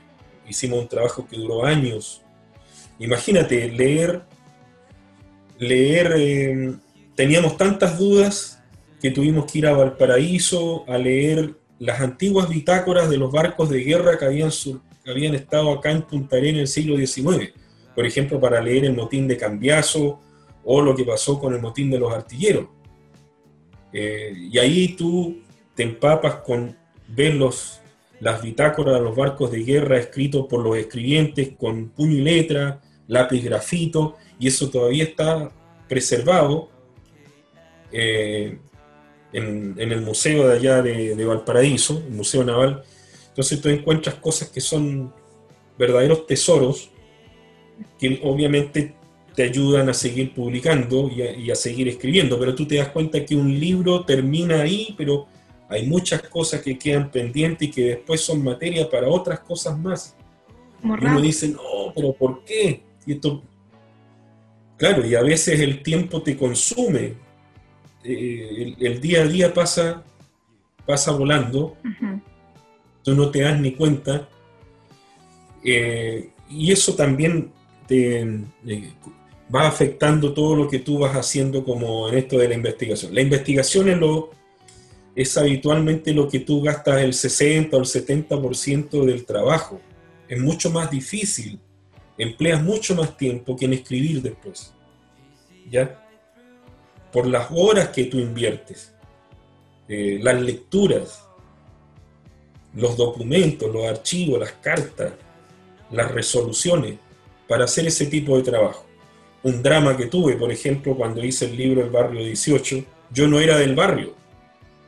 Entonces, ¿cómo me voy a meter a un barrio que además no tiene nada que ver conmigo? Y tengo, bueno, me fui a vivir allá, tuve que meterme con las juntas de vecinos, con la señora, me peleaba con todas, con todas ellas, sentía de que me estaban mintiendo, de que muchas les gusta aparecer en las fotos, que agrandan las cosas, y yo soy un hombre de- medio cuadrado en las investigaciones porque yo quiero muchas veces, eh, yo sé que si hago un trabajo de investigación lo más importante es la organización de los datos. Entonces yo dije, bueno, acá lo que me interesa es, ver tales cosas.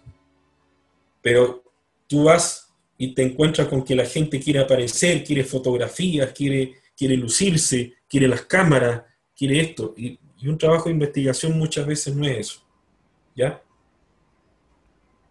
A diferencia de lo que me pasó cuando hice el libro de los franciscanos.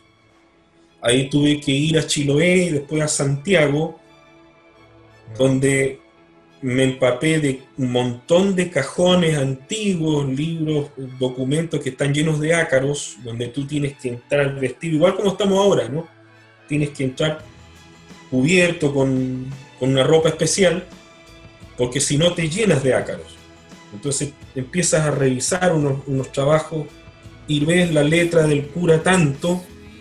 El año 1870, cuando estuve en Punta Arenas, se me acusó de que tuve un hijo con la madrastra de tanto. Esas cosas acá no se conocen. Pero en los archivos que ellos tienen allá sí están. ¿Ah? Entonces eso te permite ir reconstruyendo la historia. ¿Ya? Ahora es más fácil porque tú lo puedes digitalizar, lo puedes, eh, puedes sacar fotos, ¿ya?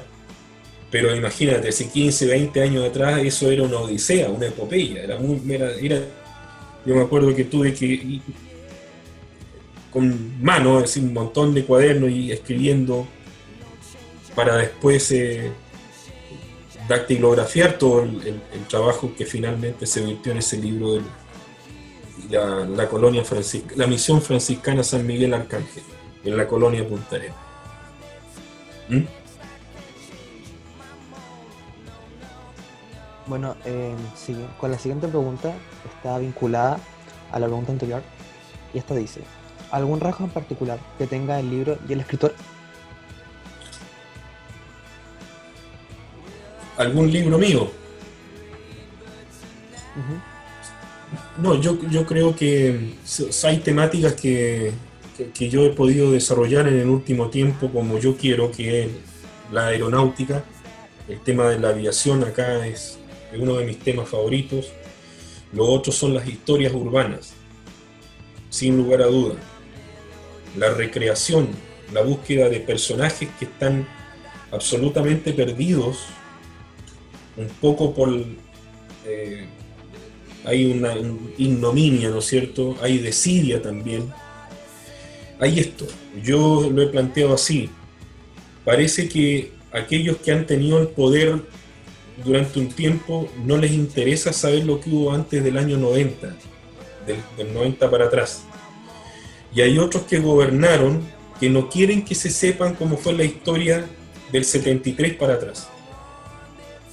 Entonces, a mí en particular me interesa mucho recuperar todo lo que fue el Punta Arenas y el Magallanes del siglo XX.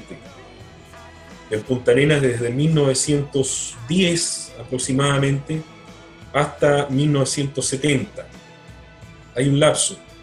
Tal vez un, nuevo- un modo operandi para fijar esto es la constitución de 1925. Es, es como para rayar la cancha todos los sucesos que ocurrieron en Punta Arenas cuando nosotros nos convertimos en provincia, desde el 1927, 28 hasta el año 74 por ahí. Poblaciones, cómo se crearon las- la población Carlos Ibáñez, el Pingüino, el barrio 18, Claro. eh, cómo eran las construcciones antiguas, ya eh, los paseos, las plazas, los clubes sociales, deportivos. Hay un montón de clubes sociales deportivos que han desaparecido. El otro día estuve hablando del- de eh, la Sociedad Cosmopolita de Socorros Mutuos. ¿Dónde quedaba eso? Era un, me escribieron gente muy antigua que me dice, era un salón tétrico, viejo, más viejo que yo, que quedaba en la calle Waldo Segué, la esquina Armando Sangüesa de tres pisos, tú entrabas por una escalera, crujía todo el edificio. Claro, crujía todo el edificio porque tenía 100 años Claro. y era de madera. Hoy día ahí eh, está la casa del director del Liceo San José. Todo ese lugar era, el, era la Sociedad Cosmopolita de Socorros Mutuos. Ahí surgió el cine en Punta Arenas. Ahí se hicieron eh, competencias de boxeo, de patinaje artístico. Eh, hubo competencias también de esgrima. Ahí se fundó la Confederación Deportiva de Magallanes. Bueno, eso requiere una placa recordatoria. ¿Cómo es posible? Cuando hablamos del otro tema que a mí me importa mucho, que es eh, el movimiento anarquista que hubo acá en Magallanes, a través de las mutuales, los centros de resistencia y la Federación Obrera, que es otro tema también. Pero si, ¿dónde estuvieron esos lugares? Estuvieron en pleno centro de la ciudad. En ninguna parte hay una placa que recuerde todo eso. Eh, Bueno, eso es lo que hay que, hay que reconstruir. La necesidad imperiosa de, de volver a reescribir la historia de Punta Arenas o de Magallanes, sobre todo en esta época que yo te hablo, que es más o menos 50 o 60 años de nuestra historia, desde el 1900, pongámosle 1911, fundación de la Federación Obrera de Magallanes, hasta 1970 aproximadamente. Ejemplo. No, no hay ejemplo, sí, eso, eso está basado en hechos concretos, reales. Antes los, dirigentes, por ejemplo, un director de escuela, era además, tenía una vida, lo que yo llamo vida societaria. Se iba, era presidente del club deportivo, a lo mejor participaba en un club político, eh, instituciones sociales, culturales. Yo podía mencionarte, no sé, Julio Ramírez Fernández, sempiterno profesor de castellano fallecido en 1982. Profesor de castellano del Liceo de Hombres, el antiguo Liceo de Hombres. Formó generaciones de profesionales destacados. Don Julio Ramírez Fernández terminaba su hora de clase y el hombre le gustaba salir a tomarse sus copas de vino, ¿ya? Le era socio del club Auda Italiano, del Sokol, presidente de la Asociación de Básquetbol, le gustaba el boxeo, ¿ya? Le- le- era, un, era un tipo mul- multifacético. Claro. Y así tú lo empiezas a ver con un montón de gente que lideraron procesos en Magallanes. Hoy día tú ves que la clase dirigente es chata. Están en la pega, están sometidos aquí frente a una cámara, frente a un computador y después se van a la casa a mirar tele. Exacto. ¿Ya? Tú llegas a la casa, a mí me carga ir a veces a las casas de los amigos porque de partida no conversan, sino que es que con- empezar a ver televisión con la familia, yo no soy para eso. Claro. ¿ah? Y, y- y tienen televisor en el living, y si tienen tres o cuatro cabros chicos, hay tres o cuatro televisores en cada, en cada pieza. No puede ser. Bueno. Y, y- y más encima todos están viendo programas distintos, porque a ninguno le gusta el mismo programa. Claro, otras ven otras cosas. Entonces, eh,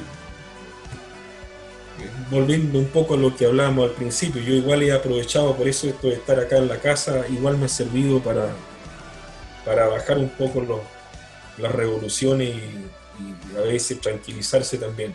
Hay que verlo positivamente igual. ¿ya? Ujú. Eh, bueno, la siguiente pregunta dice, respecto a las grandes inmigraciones como por ejemplo croatas, alemanes, españoles, han tenido una gran influencia, no solo en las costumbres, en las comidas, sino en el paisaje y lo arquitectónico. ¿Cómo se puede evidenciar esto? Mira, en mi época de niño no le decíamos croatas, se les decía yugoslavos. Yugoslavos en la unión de los eslavos. Yo dije al comienzo de que estudié la, la básica, parte, gran parte de la básica en el grupo escolar Yugoslavia. Hoy día se llama Escuela República de Croacia. Claro. ¿Ya? Eran yugoslavos antes. Y me acuerdo que cuando yo era chico, cuando era niño, yo escuchaba a mi papá que tenía amigos de apellido Ich, les decía austriaco. y eso era un insulto para el, yugol- para el yugolote, más todavía si era, pero si era yugoslavo, yugoslavo, se para él era un insulto, ¿no es cierto? Claro. que tú les dijeras austriaco. Eh, así que, pero está marcado un poco por eso. Eh, también por la presencia de los, la presencia de otras colectividades de inmigrantes. Mi niñez, yo hablo de mi niñez y mi adolescencia acá, está marcada también por la presencia de gente como tú, como yo, que teníamos apellidos así, apellidos eh, castizos, españoles, pero que Claro. tú sabes que provenían de Chiloé, que tenían el vínculo con el mundo chilote. Y ese mundo chilote estaba repartido en todo, era mucho más fuerte, yo creo, antes que ahora. ¿Ya?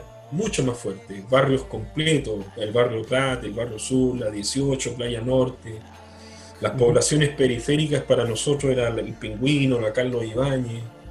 Ahí era todo, todo era Chiloé. ¿Ya? Y eh, dentro de ese entorno estaba esto mágico que significaba que en Punta Arenas eh, tú podías dejar la puerta abierta o dejar la ventana abierta y tú sabías que nadie iba a entrar a tu casa. O sea, yo viví eso. Yo tengo 50 años y yo puedo dar fe que eso existía. ¿Ya? Hoy día eso no puede, eso, no pasa. Entonces, eh, cuando uno habla de identidad, también tienes que recordar eso. A mí me marcó eso. ¿Por qué? Porque cuando llegué a Santiago me encontré con que estaba todo el mundo enrejado. Claro. La gente bien enrejada ya. Para mí, eso para mí fue un cambio cultural muy fuerte, muy violento. Claro, totalmente Ya. diferente. Yo todavía tengo amigos, profesores, mayores que yo, mucho mayores que yo, que vienen a visitarme de Valparaíso, por ejemplo, y se asombran porque yo no cierro el portón. ¿Por qué no le pongo llave, no le pongo pestillo al portón? Claro. Así que acá nadie te va a entrar a robar. Mm. ¿Ya? Ya, en Valparaíso vive al lado del Congreso. Tengo un amigo que vive al lado del Congreso, en Valparaíso. y él tiene que estar con tres, cuatro llaves. Bueno, esa psicosis nosotros no la tenemos. Tengo un amigo, escritor, Juan Mijovilovich, casado en segundas nupcias con una amiga finlandesa. Y esta amiga finlandesa me dijo que lo que más le llamaba la atención de Punta Arena, que acá se sentía la presencia británica. Yo, que soy magallánico, no lo había notado como ella lo notó. Y me hizo ver que lo más fuerte acá es la presencia británica. Tú comprenderás que a mí eso me voló la cabeza porque significa que muchas cosas voy a tener que replantearlas. Y me hizo ver algo que en algún instante otros amigos, en Natales, por ejemplo, me hizo ver la construcción de las casas terminadas así, sobre todo las casas antiguas, terminadas como si fueran un triángulo, y arriba unas puntas, unas puntas así. ¿Y esas puntas para qué estaban hechas? Para que cuando cayera la nieve, ¿no es cierto?, la nieve no quedara arriba de los techos. Y eso permitía que la nieve chocaba arriba y se deslizaba y se desparramaba. Claro. Bueno, eso es una costumbre típica de allá de Inglaterra. Bueno, después yo empecé a hacer algún, algún tipo de análisis de esto, ¿por qué? Y claro, yo creo que no se ha hecho, no se ha estudiado lo suficiente, Felipe, la relación, el vínculo que tuvo acá la sociedad explotadora de Tierra del Fuego, el mayor latifundio del mundo, del mundo, más de 3 millones de hectáreas, y sus costumbres en la organización del mundo del trabajo, en la forma como trajeron ellos capitales, cómo trajeron la, la tecnología, cómo trajeron su carpintería, sus técnicos, ¿ya? Eran la mayoría escoceses, eran británicos, y cómo implementaron este sistema de trabajo donde el obrero, el campesino, llegó a tener hasta poblaciones. Por ejemplo, acá está la población explotadora, la población Mauricio Brown. Poblaciones entregadas de la sociedad explotadora de Tierra del Fuego a sus obreros. Pero tú empiezas a investigar, eso mismo ellos ya lo habían replicado en Australia, en Nueva Zelanda, en las Malvinas o Falkland, Claro. ¿ya? El, lo que es la ganadería, el- que es algo que nos hace famosos los magallánicos a nivel mundial. Claro, la economía basada en la ganadería, ¿no es cierto? Bueno, ya, lo importante es esto, que hoy día tú tienes un montón de ich, yugoslavos, croatas, como sea, que hoy día tú los tienes como dueños, administradores de estancia, latifu- pero los que generaron el gran negocio de la ganadería, de la ovino, bovino acá, fueron los británicos, con sus capitales y con sus formas de trabajo. Y claro, ahí empieza a tomar fuerza, fíjate, la idea de esta amiga finlandesa que me hizo pensar y da como para un estudio posterior. ¿ya? Ahora, hay otras culturas también que han dejado mucho. Indudablemente la cultura de Chiloé. Hay otro amigo, estoy en contacto con él, que es el curador del Museo Municipal de Castro, y él siempre, siempre él plantea que posiblemente la cultura de Chiloé se va a preservar acá, en la Patagonia, más que allá en la isla. En la isla está empezando a desaparecer por el producto de la salmonera, producto de la, la llegada de la tecnología de Puerto Montt y de otros capitales foráneos que se han instalado con sus modos de producción interviniendo en la isla. Entonces hoy día si tú naces en una islita chiquitita, te tienes que ir a trabajar a Castro, o a Quellón, o a Ancud, o a Puerto Montt, y claro, a lo mejor tu familia queda en, ese, en esa islita chiquitita y tu plata sirve para sostener esa isla.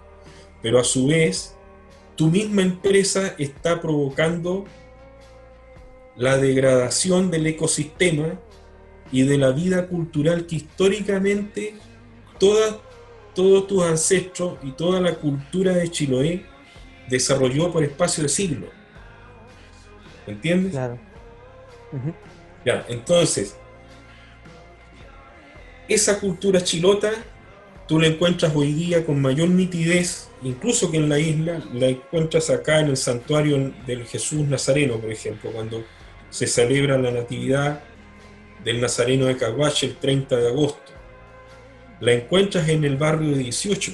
Yo todavía pude ir a, a compartir con donde hay oficios, el oficio del sastre, el oficio del afilador de cuchillos, del santerío, eh, todavía hay señoras que arreglan huesos. ¿Ya? Eh, todavía hay hechiceros, por ejemplo, brujos o brujas. Tú los encuentras en estos lugares, que es propio de la cultura de Chiloé, adivinadores. ¿ya? Eso posiblemente hoy día no lo vayas a encontrar allá en Chiloé, y sin embargo, sí lo encuentras acá, también en la Patagonia Argentina, por si acaso, en, en Río Gallego, en Río Grande, el Turbio, Comodoro Rivadavia, lo encuentras también porque son ciudades donde hay mucha eh, mano de obra y hu- hubo mucha inmigración chilota, sobre todo que tú lo notas en las construcciones. Claro.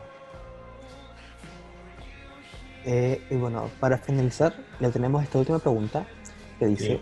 ¿qué fue lo que le impulsó a ser escritor?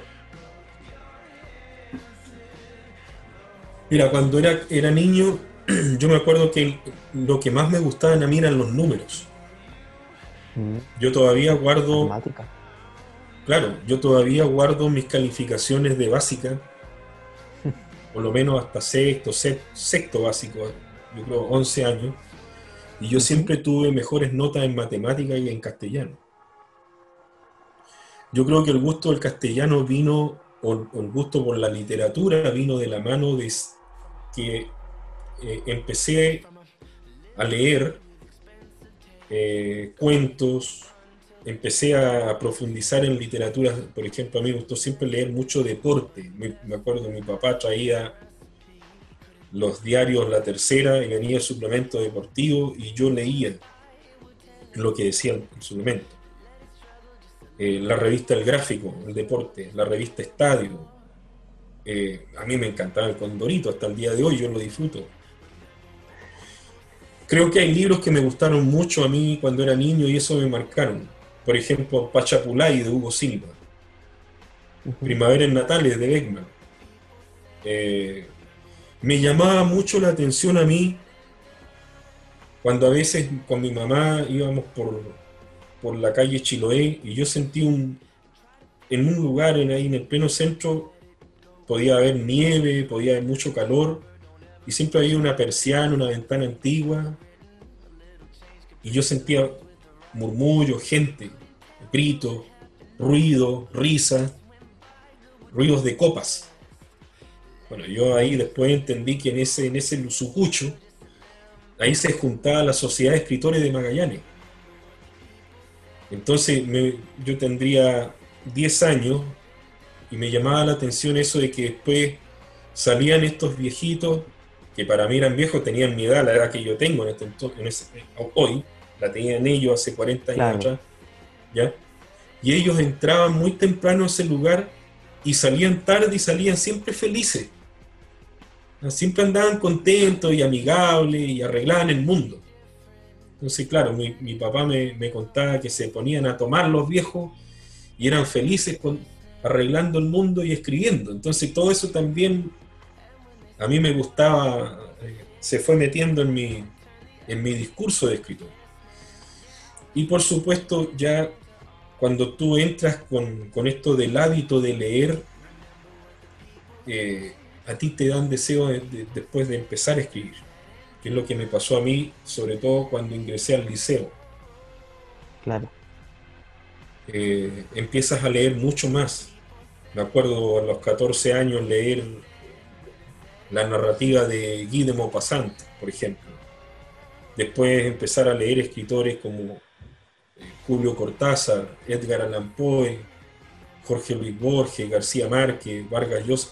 Y claro, ahí se te va armando un cuento Claro. y, y es como se empieza se, se empieza a tornar adictivo porque te empiezas a meter, a meter, a meter y, y- y es muy difícil ya después salir.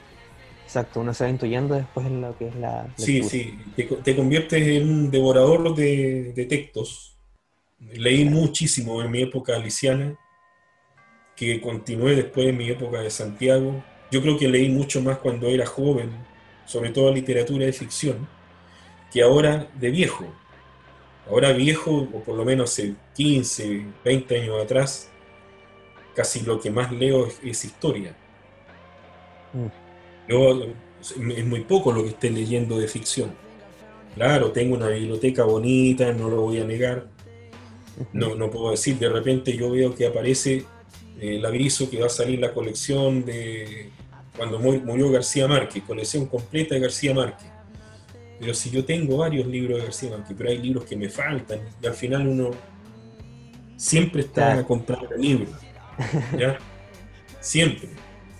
Y no hay libro que no te sirva. Ahora que escribo, que escribo para el Magallanes, me preguntan, oye, pero ¿y dónde sacas esta información? No, pues si lo tengo acá, hay algunas cosas que las voy complementando. El internet también te sirve mucho. Eh, y ahí vas construyendo eh, lo que son las crónicas, por ejemplo. ¿Ya? Claro. Pero no hay, te insisto, no hay escritor, con esto termino, no hay escritor que no pueda, que, que- no sea escritor. Primero tienes que ser buen lector. Ujú. Claro, eso es lo fundamental. ¿ya? Tienes que ser buen lector. Y ya cuando eres buen lector, tienes que ac- acostumbrarte a hacer el postdoctorado en literatura, que es lo siguiente, que es lo más difícil de lo difícil. Leer libros que no te gusten. Ese es el mayor desafío para, para cualquier lector o escritor. Ya, odio a Pinochet, lea a Pinochet. ¿Te fijas? Cuando tú ya tienes la capacidad para leer al escritor que no te gusta y lo puedes comentar y lo puedes compartir y puedes tener un juicio crítico sin alabarlo ni tampoco sin despedazarlo, sino que tienes la capacidad para serenamente decir, ¿sabes qué? Este compadre dice algunas cosas que me parecen interesantes, las voy a citar acá.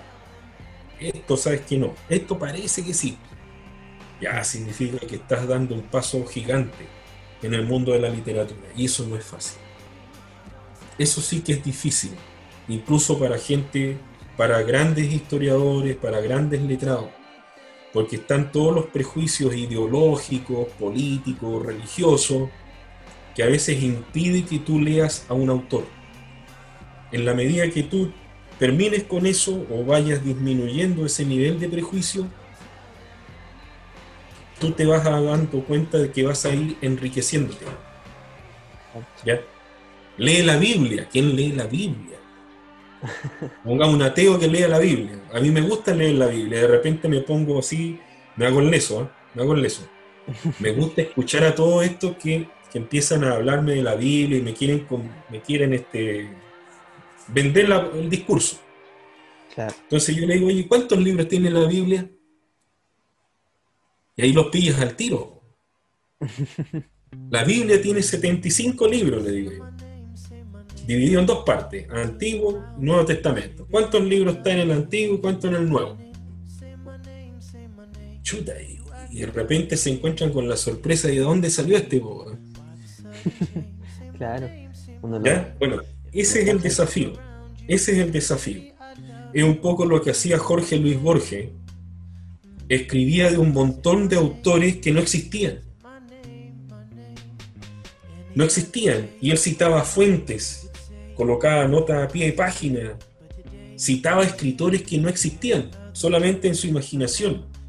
A lo mejor el tratamiento de lo que, de lo que pasaba en determinada parte sí lo ocurrió, pero él colocaba fuentes bibliográficas falsas. ¿Ah? ¿Cómo explicas tú, por ejemplo, que Borges te escribiera sobre peleas a cuchillo? Borges, uno de los, tal vez el mejor escritor que narra las peleas de gauchos. Pero Borges era ciego. Borges jamás tomó un cuchillo para pelear. ¿Ah? pero él sabía sí cómo hacerlo, porque él había leído toda la literatura gauchesca. Claro.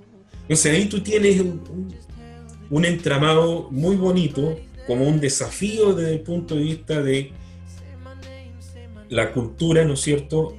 No es repetir lo que hacen otros, sino es el descubrir eh, lo que tú puedes hacer.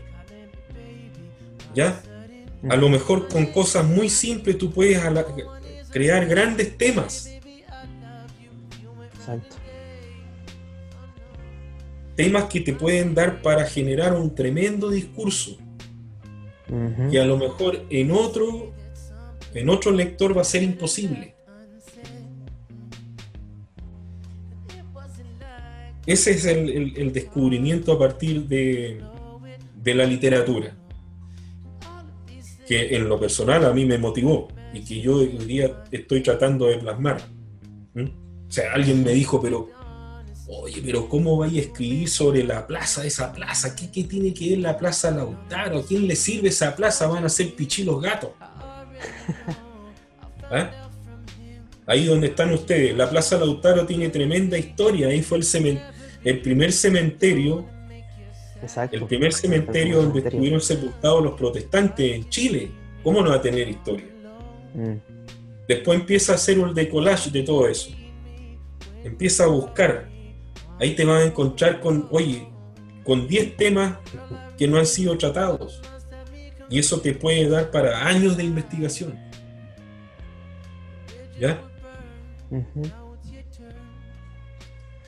Eh, bueno, terminando, terminando esta entrevista, le queremos agradecer como equipo su presencia y responsabilidad. Ha sido un agrado tenerle como invitado. De verdad, muchas gracias. Hemos podido ver que la región magallánica tiene una, una inmensa trayectoria en su historia, desde los pueblos originarios hasta la llegada de los extranjeros.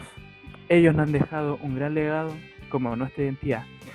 Y esto fue hablando con la manada. Muchas gracias.